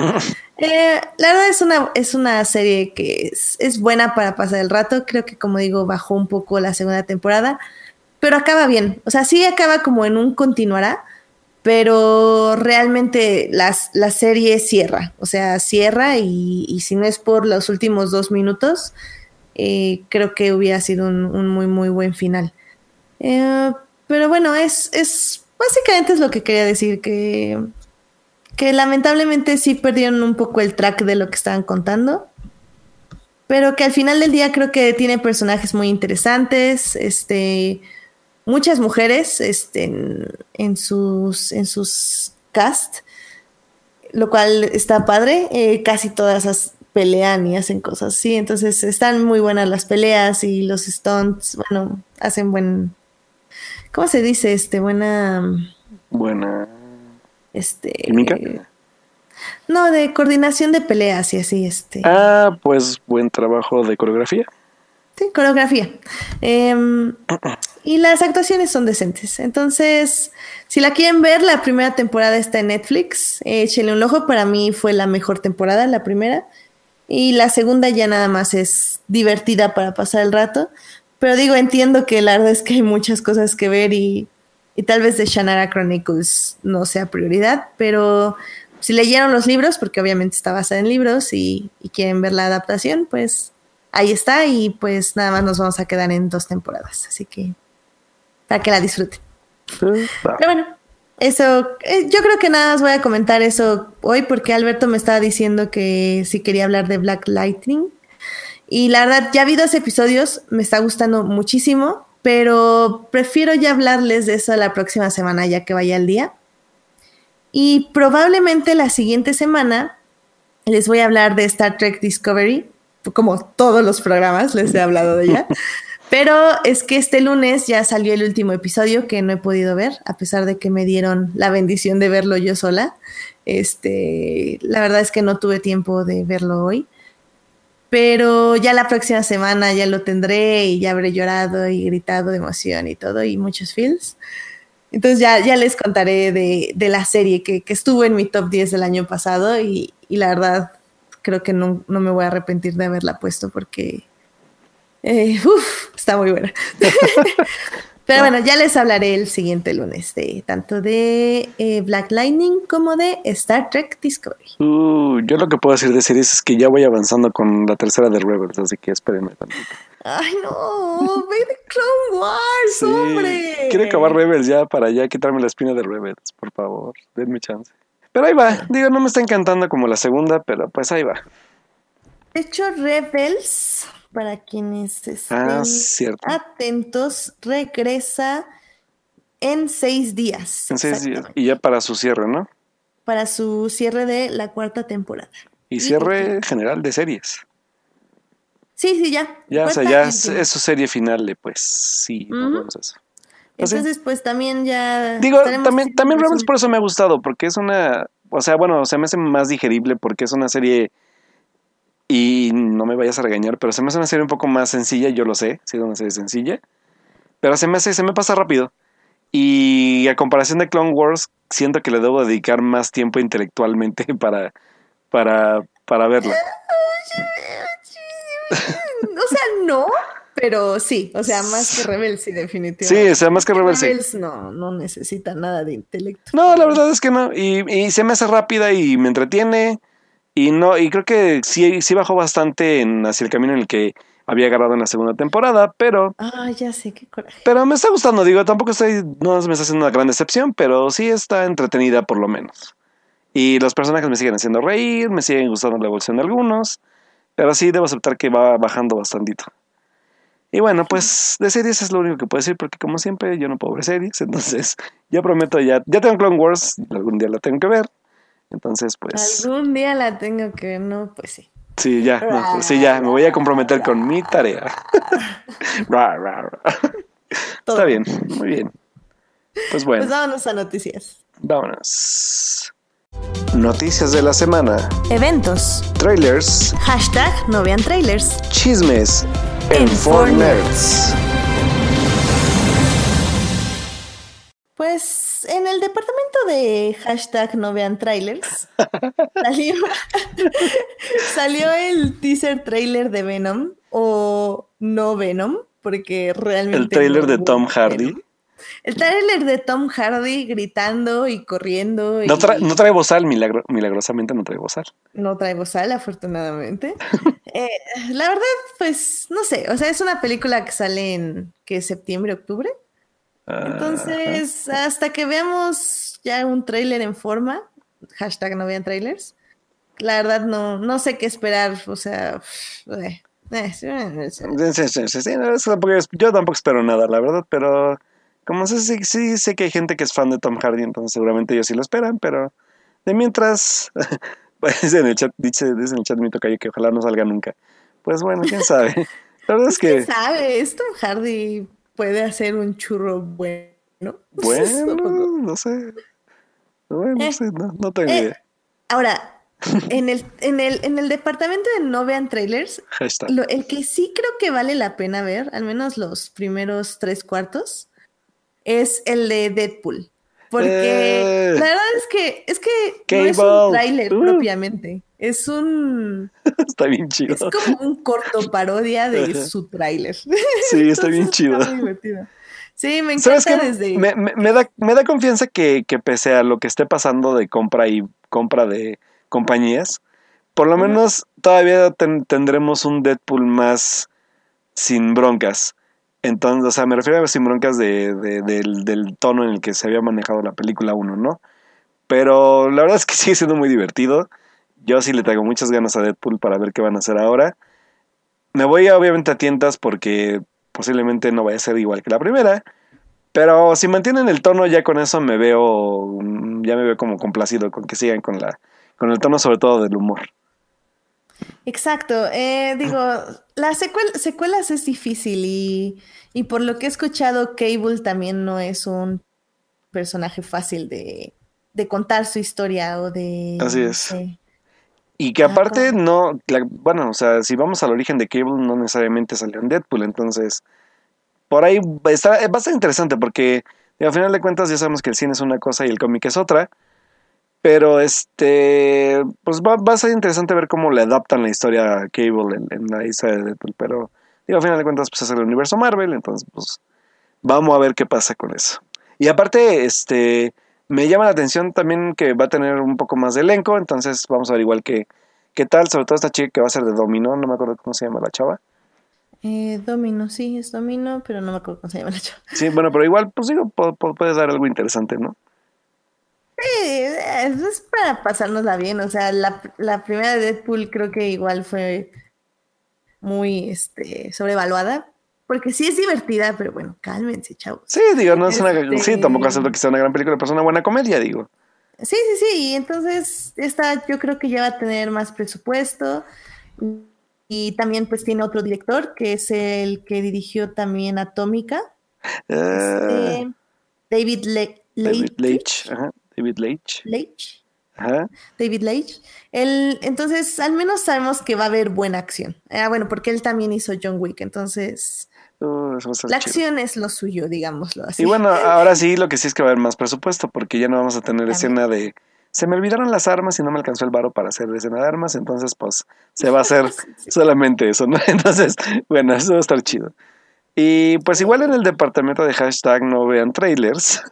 El, el- bueno, hoy, hoy, o ayer, ayer se lanzó un mini spot de como preventivo en, bueno, en la transmisión de las Olimpiadas de invierno, eh, que el miércoles va a salir un primer vistazo a Los Increíbles 2. Entonces, yo la verdad sí la quiero ver porque sí soy muy fan de Los Increíbles y ya no me aguanto las ganas de verla.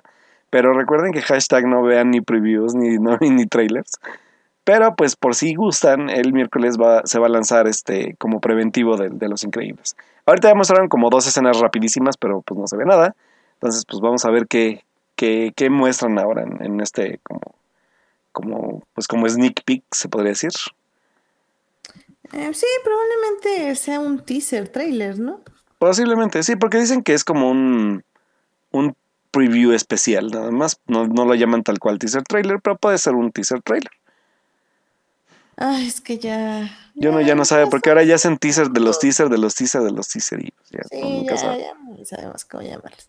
Que por cierto, nos, bueno, me dijeron unos pajaritos que esta semana ya va a salir un nuevo tráiler de la cuarta compañía. Entonces, ¡Eh! ¡eh! no vean trailers. No, miren, les voy a ser sinceras, querida escuchas. Perdónenme a Miri y Vanessa, pero si ustedes creen en nuestra palabra y les decimos vayan a ver la película, por favor vayan a verla al cine, sin ver el tráiler, háganlo, por favor, porque el tráiler que viene tiene mucho de la película, a mi gusto. O sea, es mucho, mucho, mucho, mucho. Entonces, si pueden no verlo y, e ir a ver la película confiando en mi palabra de que es una gran película, háganlo, por favor. Ok. Se los pido así de, de corazón. Que, dice, que dicen que no en el chat. No, pues ¿por qué no? ¿Cuál es tu problema, Alberto Morán? Háganme caso, háganme caso, por favor. Hashtag no vean trailers como dice ella cuando ella no, ni ella misma se hace caso, ¿verdad? Pero bueno, está bien. Es, espera, es que, es que este, la cuarta compañía es garantía for nerds. ¿eh? No Ah, les regresamos el dinero, pero pero es garantía. es garantía. Es garantía mía. Va- vamos a hacer esto. Garantía y regalo una copia digital si no les gusta. A cada quien le gusta. A nadie le gusta. A nadie le gusta, ¿no? Malditos No, no. interesados. Exacto. Bueno, ya lo dije. tenemos que ver así en redes sociales que digan así. Y que, No, y, no, y, y que, y que, y que, que den sus razones bien hechas. Si no, Sí, sí, sí. no se las, no, no, habla, no hay regalo. No hay regalo. Tienen que ir a ver la cuarta compañía. Fecha de estreno, Edith, tentativo. Este clasificado. Ah, bueno. Ok, Lo es- van a saber esta semana que se estrena el tráiler, así que mientras no sea el, el 20 de diciembre de 2032, todo está bien, ¿eh? no, no, no, no, no, es este 2040. Ah, no, perdón. Está bien. no, no, ya viene, Va, ya pues, viene. pues esperemos a que salga el trailer entonces. Ándale, sí, como dice Alberto Morán. Ay, se me fue la gran oportunidad de decir spoilers. sí, spoiler. Muy bien. Y bueno, Pues también de noticia, creo que ya para terminar la sección, vamos a las, a las sad news. a las sad news. Oh, sí. Porque se nos fue un gran compositor que en cierta forma estaba empezando. Eh, lo digo así porque eh, fue como... a- ahorita ya estaba como en, en el spotlight, se podría decir, de Hollywood. Y, y pues sí, sí, sí duele su partida. Este, este fin de semana murió Johan Johansson que es el compositor de obras como, pues, él puso la, la teoría de, de todo. La todo, teoría de ajá. se llama en español. Sicario también hizo Uf. Arrival. Uf, Y, y bueno, hay, hay una historia en Twitter que leí que, que, bueno, yo no sabía en sí tal, pero él también estuvo haciendo la, la música de Mother. exacto. Ah, sí. Y, y lo interesante de la música de Mother es que no hay música. Sí. Y, y esto fue porque él estuvo al parecer como un año haciendo todo lo que era la banda sonora, cuando ve la película y se da cuenta de que no necesitaba banda sonora. Entonces él va y convence a Aronofsky de que deje a un lado todo lo que él hizo y que deje los silencios. Lo cual a mí me parece, o sea, es como, wow. O sea, ¿qué, qué compositor dice eso? O sea, Exacto. Sí, eso está bien interesante. Sí, también la leí y dije, wow. Yo dije, pues no tenía música, ¿cómo la acreditan música? Pero sí, ya. Exacto. Sí, ya. No, sí, la verdad es que sí es triste porque aparte era joven, tenía 48 años. Y pues sí, yo, yo sobre todo porque yo llegué a Johansson porque no, no, no lo sabía que había hecho música antes, pero no fui fan hasta que oí el, la banda sonora de Sicario, porque en sala de cine se oía poca madre. Y pues igual este, como dato, pues también no se recuerdan todo este escándalo que se hizo porque a final de cuentas, pues en Blade Runner 2049 él iba a ser el compositor, pero por diferencias creativas, sale y entra Hans Zimmer al quite para, para la composición con otro cuate. Entonces, bueno, la verdad es que son pocas las películas que se que, que, tiene como realizadas, pero que era ya un gran compositor porque creo que sobresalía el trabajo. Eh, digo, sobre todo, pues por ejemplo, que para mí es Sicario y Arrival. Y pues sí es triste porque aparte que estaba jugando, pues era ahora sí que tenía buen futuro para adelante en otro tipo de proyectos, ¿no? Entonces, pues se fue ahora sí que pues una persona que estaba empezando a impulsarse mucho en este en este medio del cine y pues sí, pues ni modo, o sea, muy joven y todo, y pues, pues ahora sí que solamente recordarlo, pues, y algo que siempre he dicho, cuando alguien muere, del trabajo que hizo, lo padre es que trasciende en su trabajo de, de cualquier modo, ¿no? Digo, o sea, yo en cualquier momento que podamos volver a ver Arrival o Sicario o, Prisoners también, que, que de hecho era el, se puede decir que era el compositor de cabecera de este Denis Villeneuve entonces, este, pues digo, ya escuchando cualquiera de esas, pues sabemos que ahí está su trabajo y que, que marcó algo en el cine, ¿no? Entonces, eso está bien padre. Sí, de hecho, si quieren escuchar eh, cómo llegó o cómo hizo, cómo pensó el soundtrack para Arrival, eh, en un podcast que se llama Song Exploder, eh, hay un, bueno, en este podcast casi siempre invitan personas como músicos, ya sea de, canciones, este, o de bandas sonoras, ya sea de televisión o de cine, eh, para que hablen acerca de los temas principales, cómo llegaron a hacerlos, por qué eligieron los instrumentos que eligieron, etc. Entonces, aquí en Exxon Explorer, el 17 de noviembre del 2016, porque no, no está por orden de episodios, entonces para que lo busquen por fecha. Y invitó a Johan Johansson para hablar del, soundtrack de Arrival. Eh, la verdad es que son muy concisos estos podcasts, duran 15 minutos como en promedio. Este dura 15 minutos exactos. Entonces, si quieren escucharlo y, y para ver cómo él decidió hacer la música para esta película. La verdad es que está muy interesante y pues como dices, es, es la manera de recordar a estas personas que nos dieron, ahora sí que complementaron obras que pues nos gustan mucho y que podemos disfrutar su, su aporte. Así es. De esta forma. Y digo, y sobre todo para mí que es el más poderoso, que es el de Sicario. Uf. Ese sí lo puedo escuchar así sin ver la película varias veces, se los puedo asegurar. pues sí, pues sí, esa fue definitivamente una... Sí, choqueante porque pues, como digo, joven, con mucho talento. Y pues ni modo, pues solamente queda el trabajo para recordarlo y pues ahí están las películas si no han visto alguna de ellas. Pues obviamente pues también como hacerlos, invitarlos a ver sobre todo películas como Arrival o como en mi caso también Sicario, que es de mis favoritas de Villeneuve. Entonces, pues ahí está la recomendación, chavos. Sí. Muy bien. Pues yo creo que con eso terminamos. Ah, no, tú querías hablar de algo que fuiste este fin de semana. Ah, pues sí, antes de, cerrar como de la sección de noticias, pues como ustedes saben, en, el, en la Ciudad de México está la, la exposición de El Mundo de Tim Burton en el Museo Franz Mayer, que se ubica pues literalmente cruzando la Alameda en, del Centro Histórico de la Ciudad de México. Y pues, este, ya pude, tuve, tuve el chance de asistir. La verdad es que no esperaba que fuera una exposición tan cara. Pero algo de entrada que sí voy a decir es que si ustedes son fan de Tim Burton, la exposición es para ustedes. O sea, obviamente, yo, yo me gusta el cine de Tim Burton, pero no soy fan así acérrimo. Sí conozco, de hecho, varias de, su, de sus obras, aparte de cinematográficas.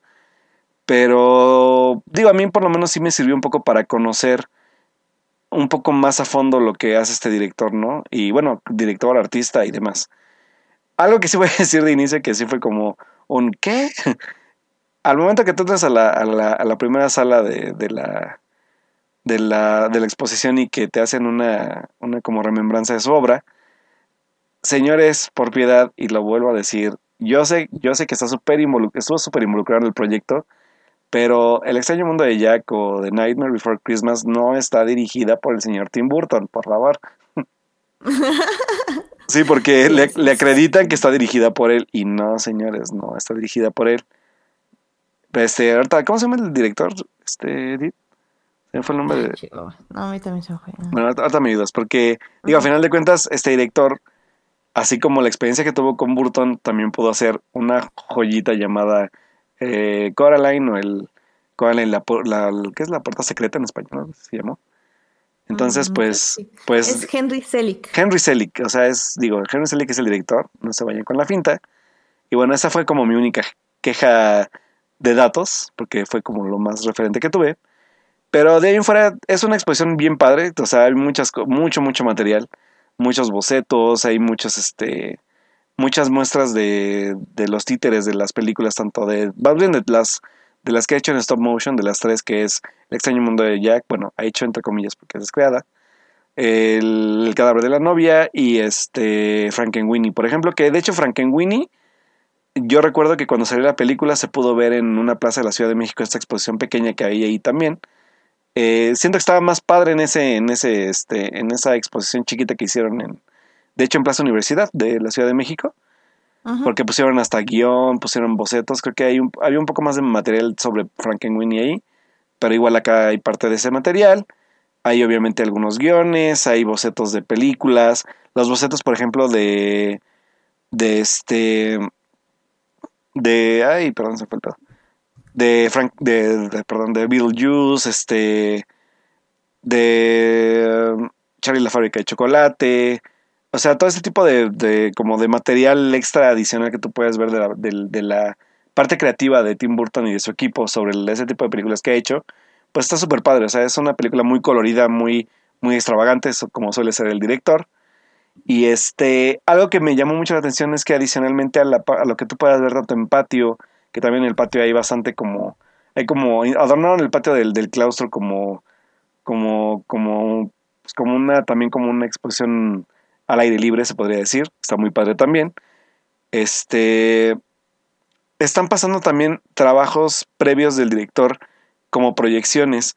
A mí me tocó ver, eh, ya empezada, pero sí pude ver este un cortometraje que hizo de, de Hansel y Gretel, que está súper bizarro y que sí. está y que está actuado por puros este puros actores eh, asiáticos, pero hablan en inglés, no entendí, pero está está chido, está está interesante, sobre todo ver cómo empezó Burton a grabar. Ahí igual ahí dentro de la exposición hay hay como un corto de un minuto que hizo con una con una cámara Super 8 y la, y la nomás la digitalizaron. O sea, sí es muy interesante. La verdad es que son fan- fans de Burton y sobre todo también del cassette cinematográfico les va a gustar. Lo que sí es que es una, por, bueno, obviamente por, por ser Tim Burton y por ser una expo pues bastante como accesible, porque de hecho, de hecho, a pesar de que es cara, yo creo que es una, es un precio muy accesible para México, para lo que, para lo que traen. O bueno, no sé tú qué opinas, Sid, porque ya sabes cuánto cuesta, pero, pero yo siento que es accesible hasta ese, hasta cierto punto. Mira, tanto sé cuánto cuesta que no fui por eso. Pues bueno, yo, yo, yo aún así creo que es una, es una, es una, ahora sí, una expo accesible en precio, no se me hace tan cara tampoco, pero, pero sí, sí, sí te pide un poco de dinero, la verdad.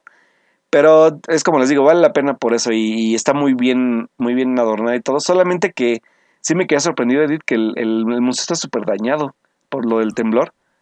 ¿A poco? Está bien dañado de, un- de una parte sobre todo que es, más bien es de la parte donde están las otras expo como adicionales sí está muy dañado el edificio y me sacó un poco de onda, pero pues espero que ya esté bien asegurado porque sí reciben un buen de gente al día, entonces pues solo por eso como que me preocupa un poco.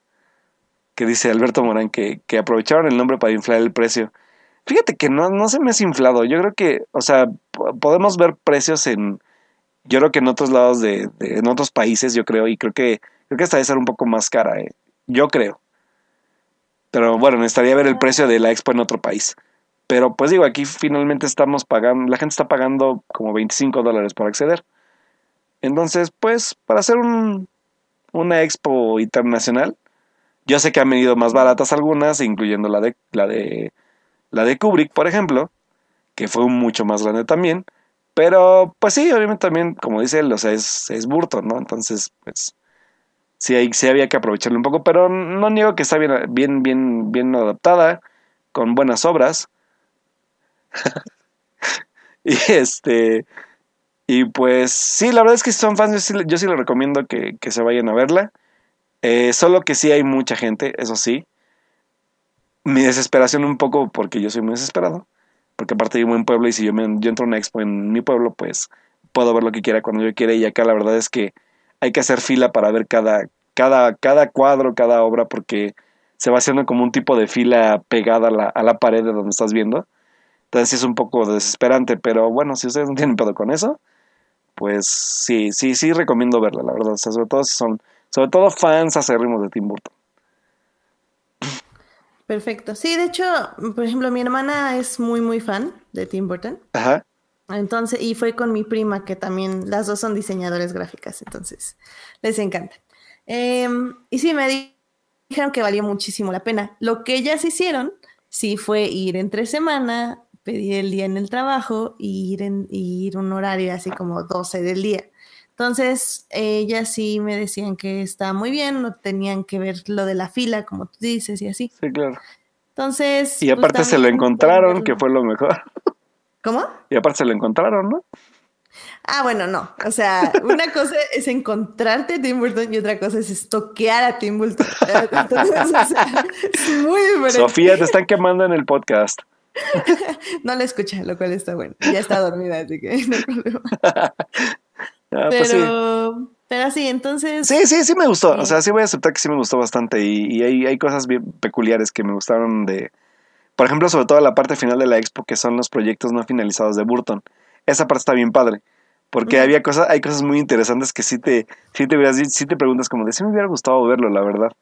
Eso está muy, muy padre. Eso, bueno, creo que fue de mis partes favoritas, porque lo demás, posiblemente por internet o por cosas ya lo había visto y pues fue bueno verlo en vivo. Pero en la parte final se me hace muy valiosa. O sea, como creo que de todos los directores así, yo creo que sí, cuando venga la de, del toro, yo creo que sí vamos a tener mucho, mucho de esa parte de todos los proyectos que no pude realizar. Sí, claro. Entonces, bueno, creo que Burton tiene también una buena parte de ahí. Hay, hay una, hay una, hay- bueno, ahí, ahí nomás se los dejo de tarea por si cuando la vayan a ver. Hay una parte de esa, de, de esa, ya, bueno, esa sala de, de proyectos no, no realizados que tiene que ver con un proyecto de piratas. Y está súper interesante la historia. A mí me hubiera encantado verla, te lo juro. Porque aparte la, la historia está súper densa, o sea, es como de...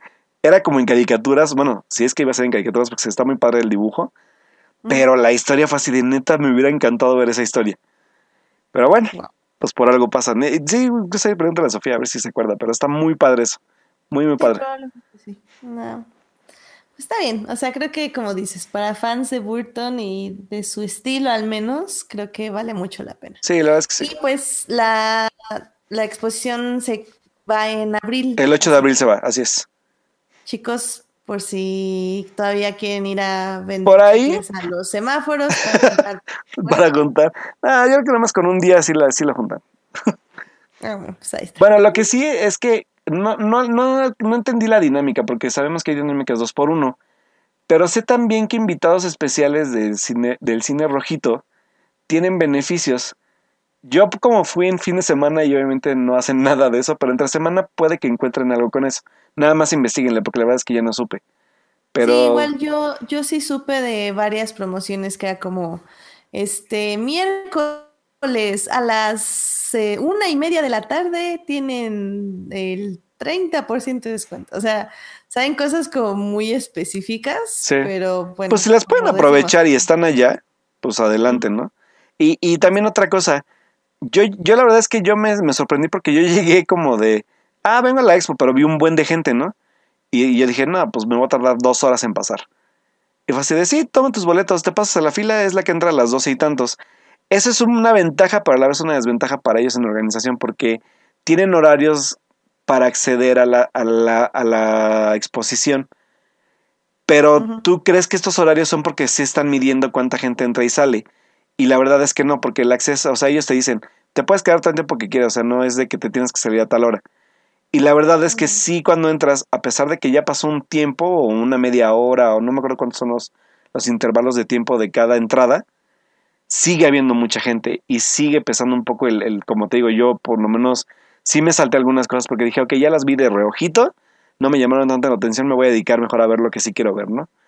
Entonces sí, sí es una organización medio extraña, pero no acaba con este mal del, del exceso de gente en, la, en, en cada sala. Y también a mí me dijeron que el sistema con el que pueden comprar en internet está muy raro y tienen que llevar casi casi este acta de nacimiento a la fila. Ah, eso, sí, no.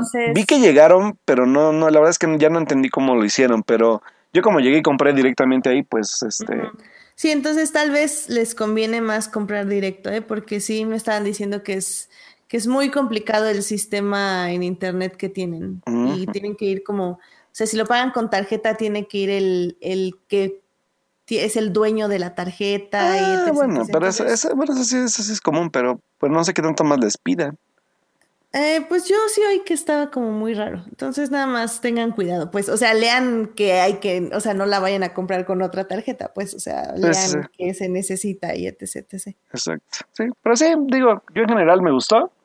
Igual no la amé porque igual, igual no soy tan fan, pero sí hay cosas que me, que me gustaron descubrir del director, ¿no? O sea, que eso, eso está bien padre siempre, o sea, de como que un poco entrarte un poco más en la mente del por sí ya, ya extravagante Tim Burton, entonces eso está bien chido. Sí. Muy bien. Pues yo creo que con esto ya terminamos las noticias de la semana.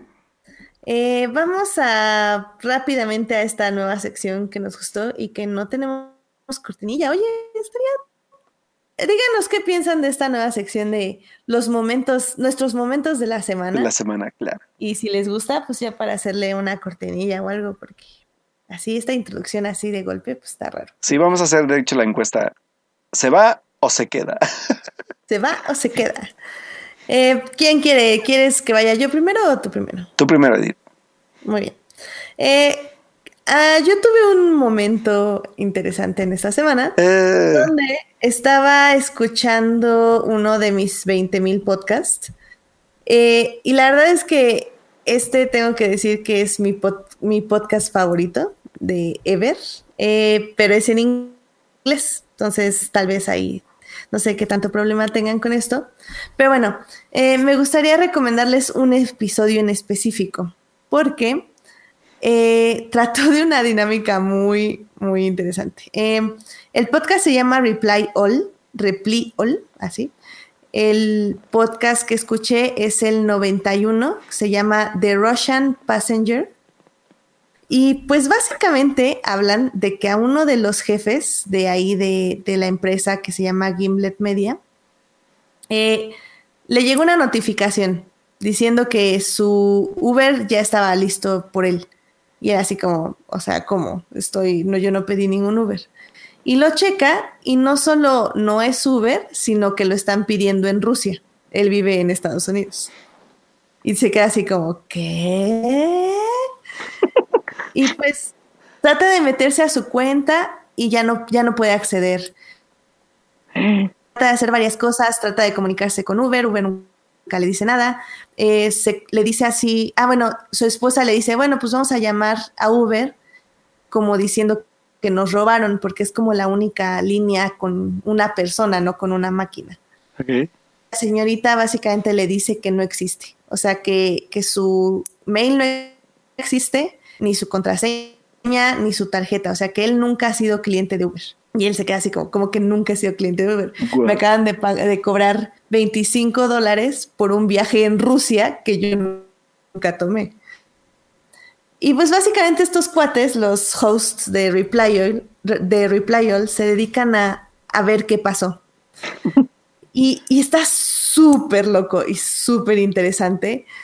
Eh, básicamente les voy a decir rápido que yo me dediqué todo un día a cambiar todas mis contraseñas, nada más por este podcast. no manches. Eh, digo, una de las partes que descubren es que hay un lugar en la dark, en el dark internet, donde cuando hackean eh, como empresas, obtienen tu mail y tus contraseñas. Entonces hay gente que las guarda y como meses después, años después, las vende. Y cuando venden, o sea, por ejemplo, hay un lugar donde te venden cuentas de Uber a 4 o 5 dólares. Entonces tú puedes comprar, password, comprar la password y el, este, y el mail y usar esa cuenta de Uber hasta que el usuario que corresponde se dé cuenta y la cancele.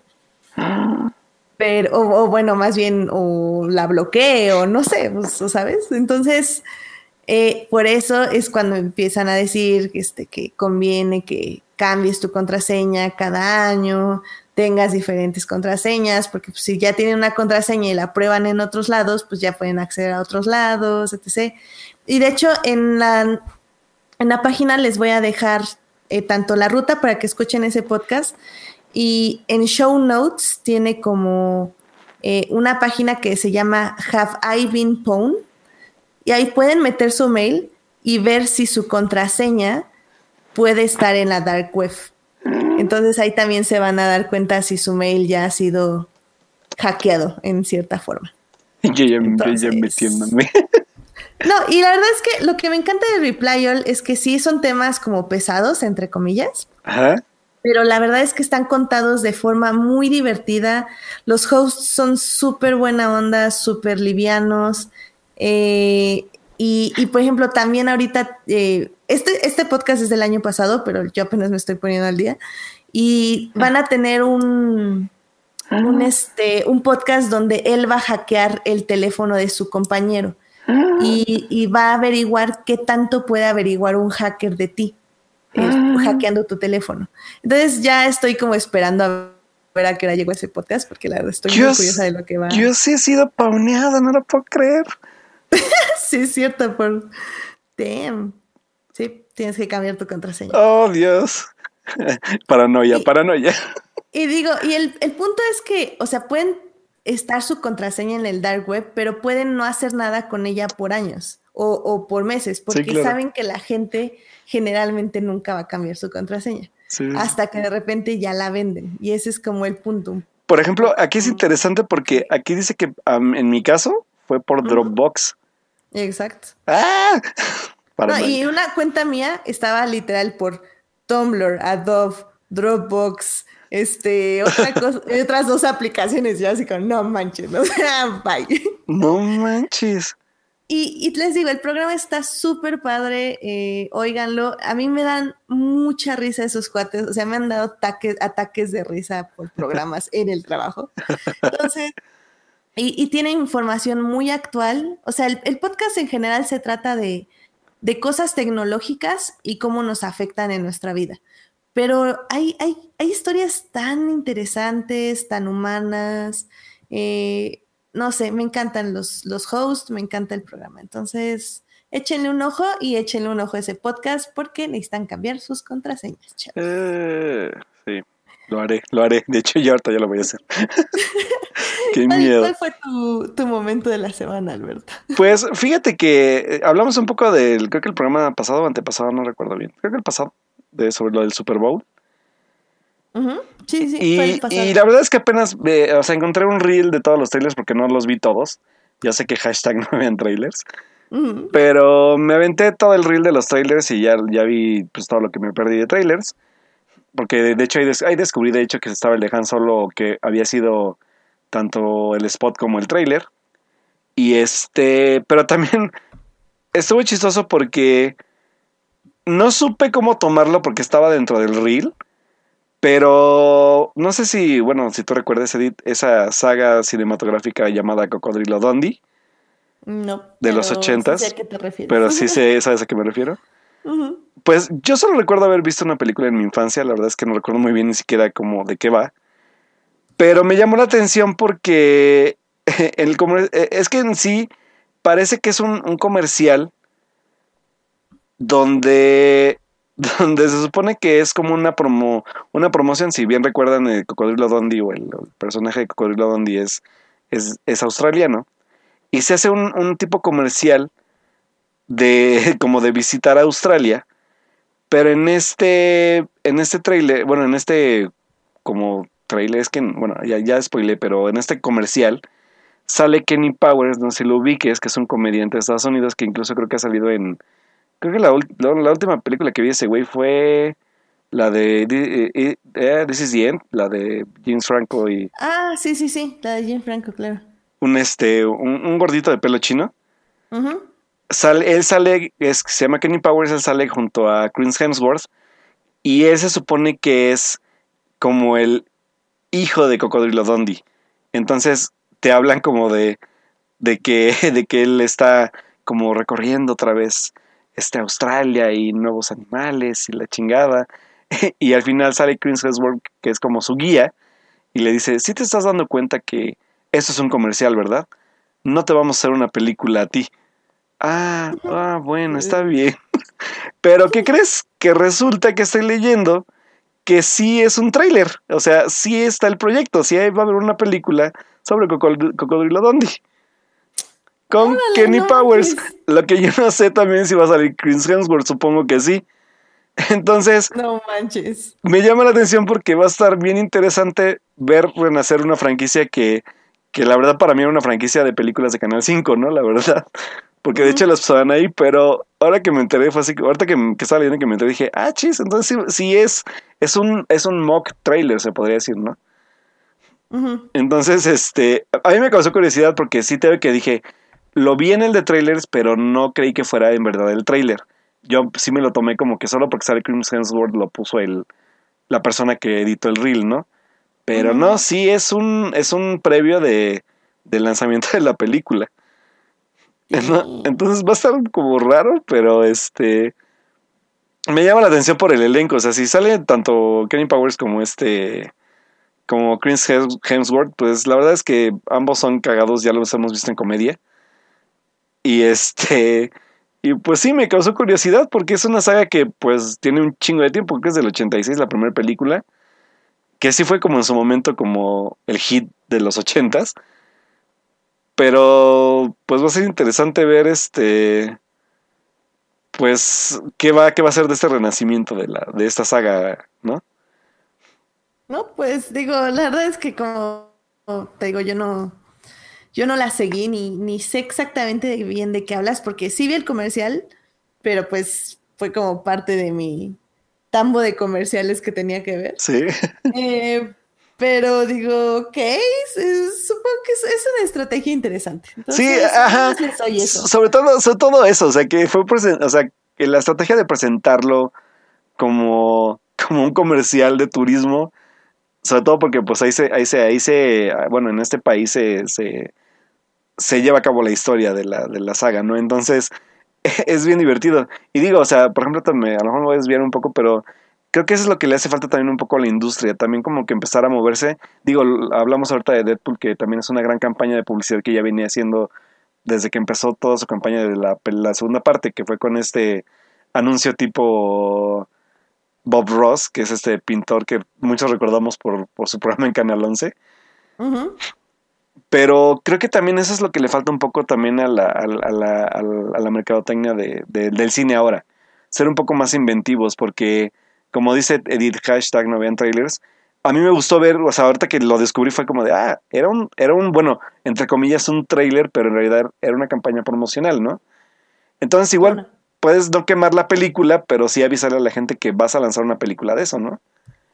O haces como Netflix y dices, eh, tengo una película que tal vez no va a ser increíble, entonces en lugar de armar hype, sacar 20 TV spots, sacar trailers, anuncio que se va a estrenar en dos horas, en el así Super Bowl. Es. y boom, todo el mundo la ve. Exacto, de eso también a eso iba, de hecho, o sea, lo que pasó con, con este de Cloverfield Paradox, ¿no? No lo he visto, pero ya el simple hecho de lo que hicieron con su campaña fue interesantísimo y supongo que tuvieron un chingo de views de la película. Entonces, pues felicidades a los mercadólogos, para eso estudiamos, no para seguir las líneas de siempre, ¿no? Creo que también eso, eso, esta parte de la mercadotecnia es lo, bueno, tienes que pasar por muchos filtros y muchas, muchos no creen en tu idea, pero al final de cuentas si se logra, pues qué chingón y ver cómo se está haciendo, ¿no? Y creo que salirte de, como de este molde comercial, pues también está padre y, y creo que atrae hasta más gente, ¿no? Entonces, fue una, fue un, por eso fue mi momento de la semana, porque digo, aparte que yo, hashtag soy mercadólogo, pero ni se nota, entonces creo que, creo que también me gustó mucho por eso, ¿no? Mm, qué chido. Sí, sí, sí. No, pues está interesante. Está cambiando, como dices, la forma de vender y, y eso está bien, supongo.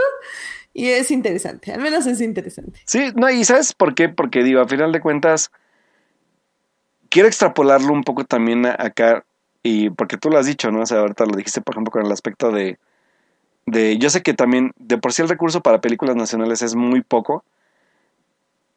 Y pues obviamente para publicidad es menos, pero creo que si se, es inventivo con pocos recursos, se puede hacer algo interesante. Digo, por ejemplo, de que dijiste que el tráiler de la, de la cuarta compañía que mató a la película. A lo mejor pudo haber sido alguna otra estrategia más, más diferente y no adaptarse al tráiler tal cual, ¿no? Pero digo, o sea, cada quien. O sea, eso es, eso es, por eso lo extrapolo. O sea, porque creo que podemos hacer cosas igual aquí en el país sin necesidad de, de como de, pues, ¿cómo decirlo? De, de buscar, de rascarle tanto o hacer el, el, el trailer perfecto. Creo que hay formas diferentes.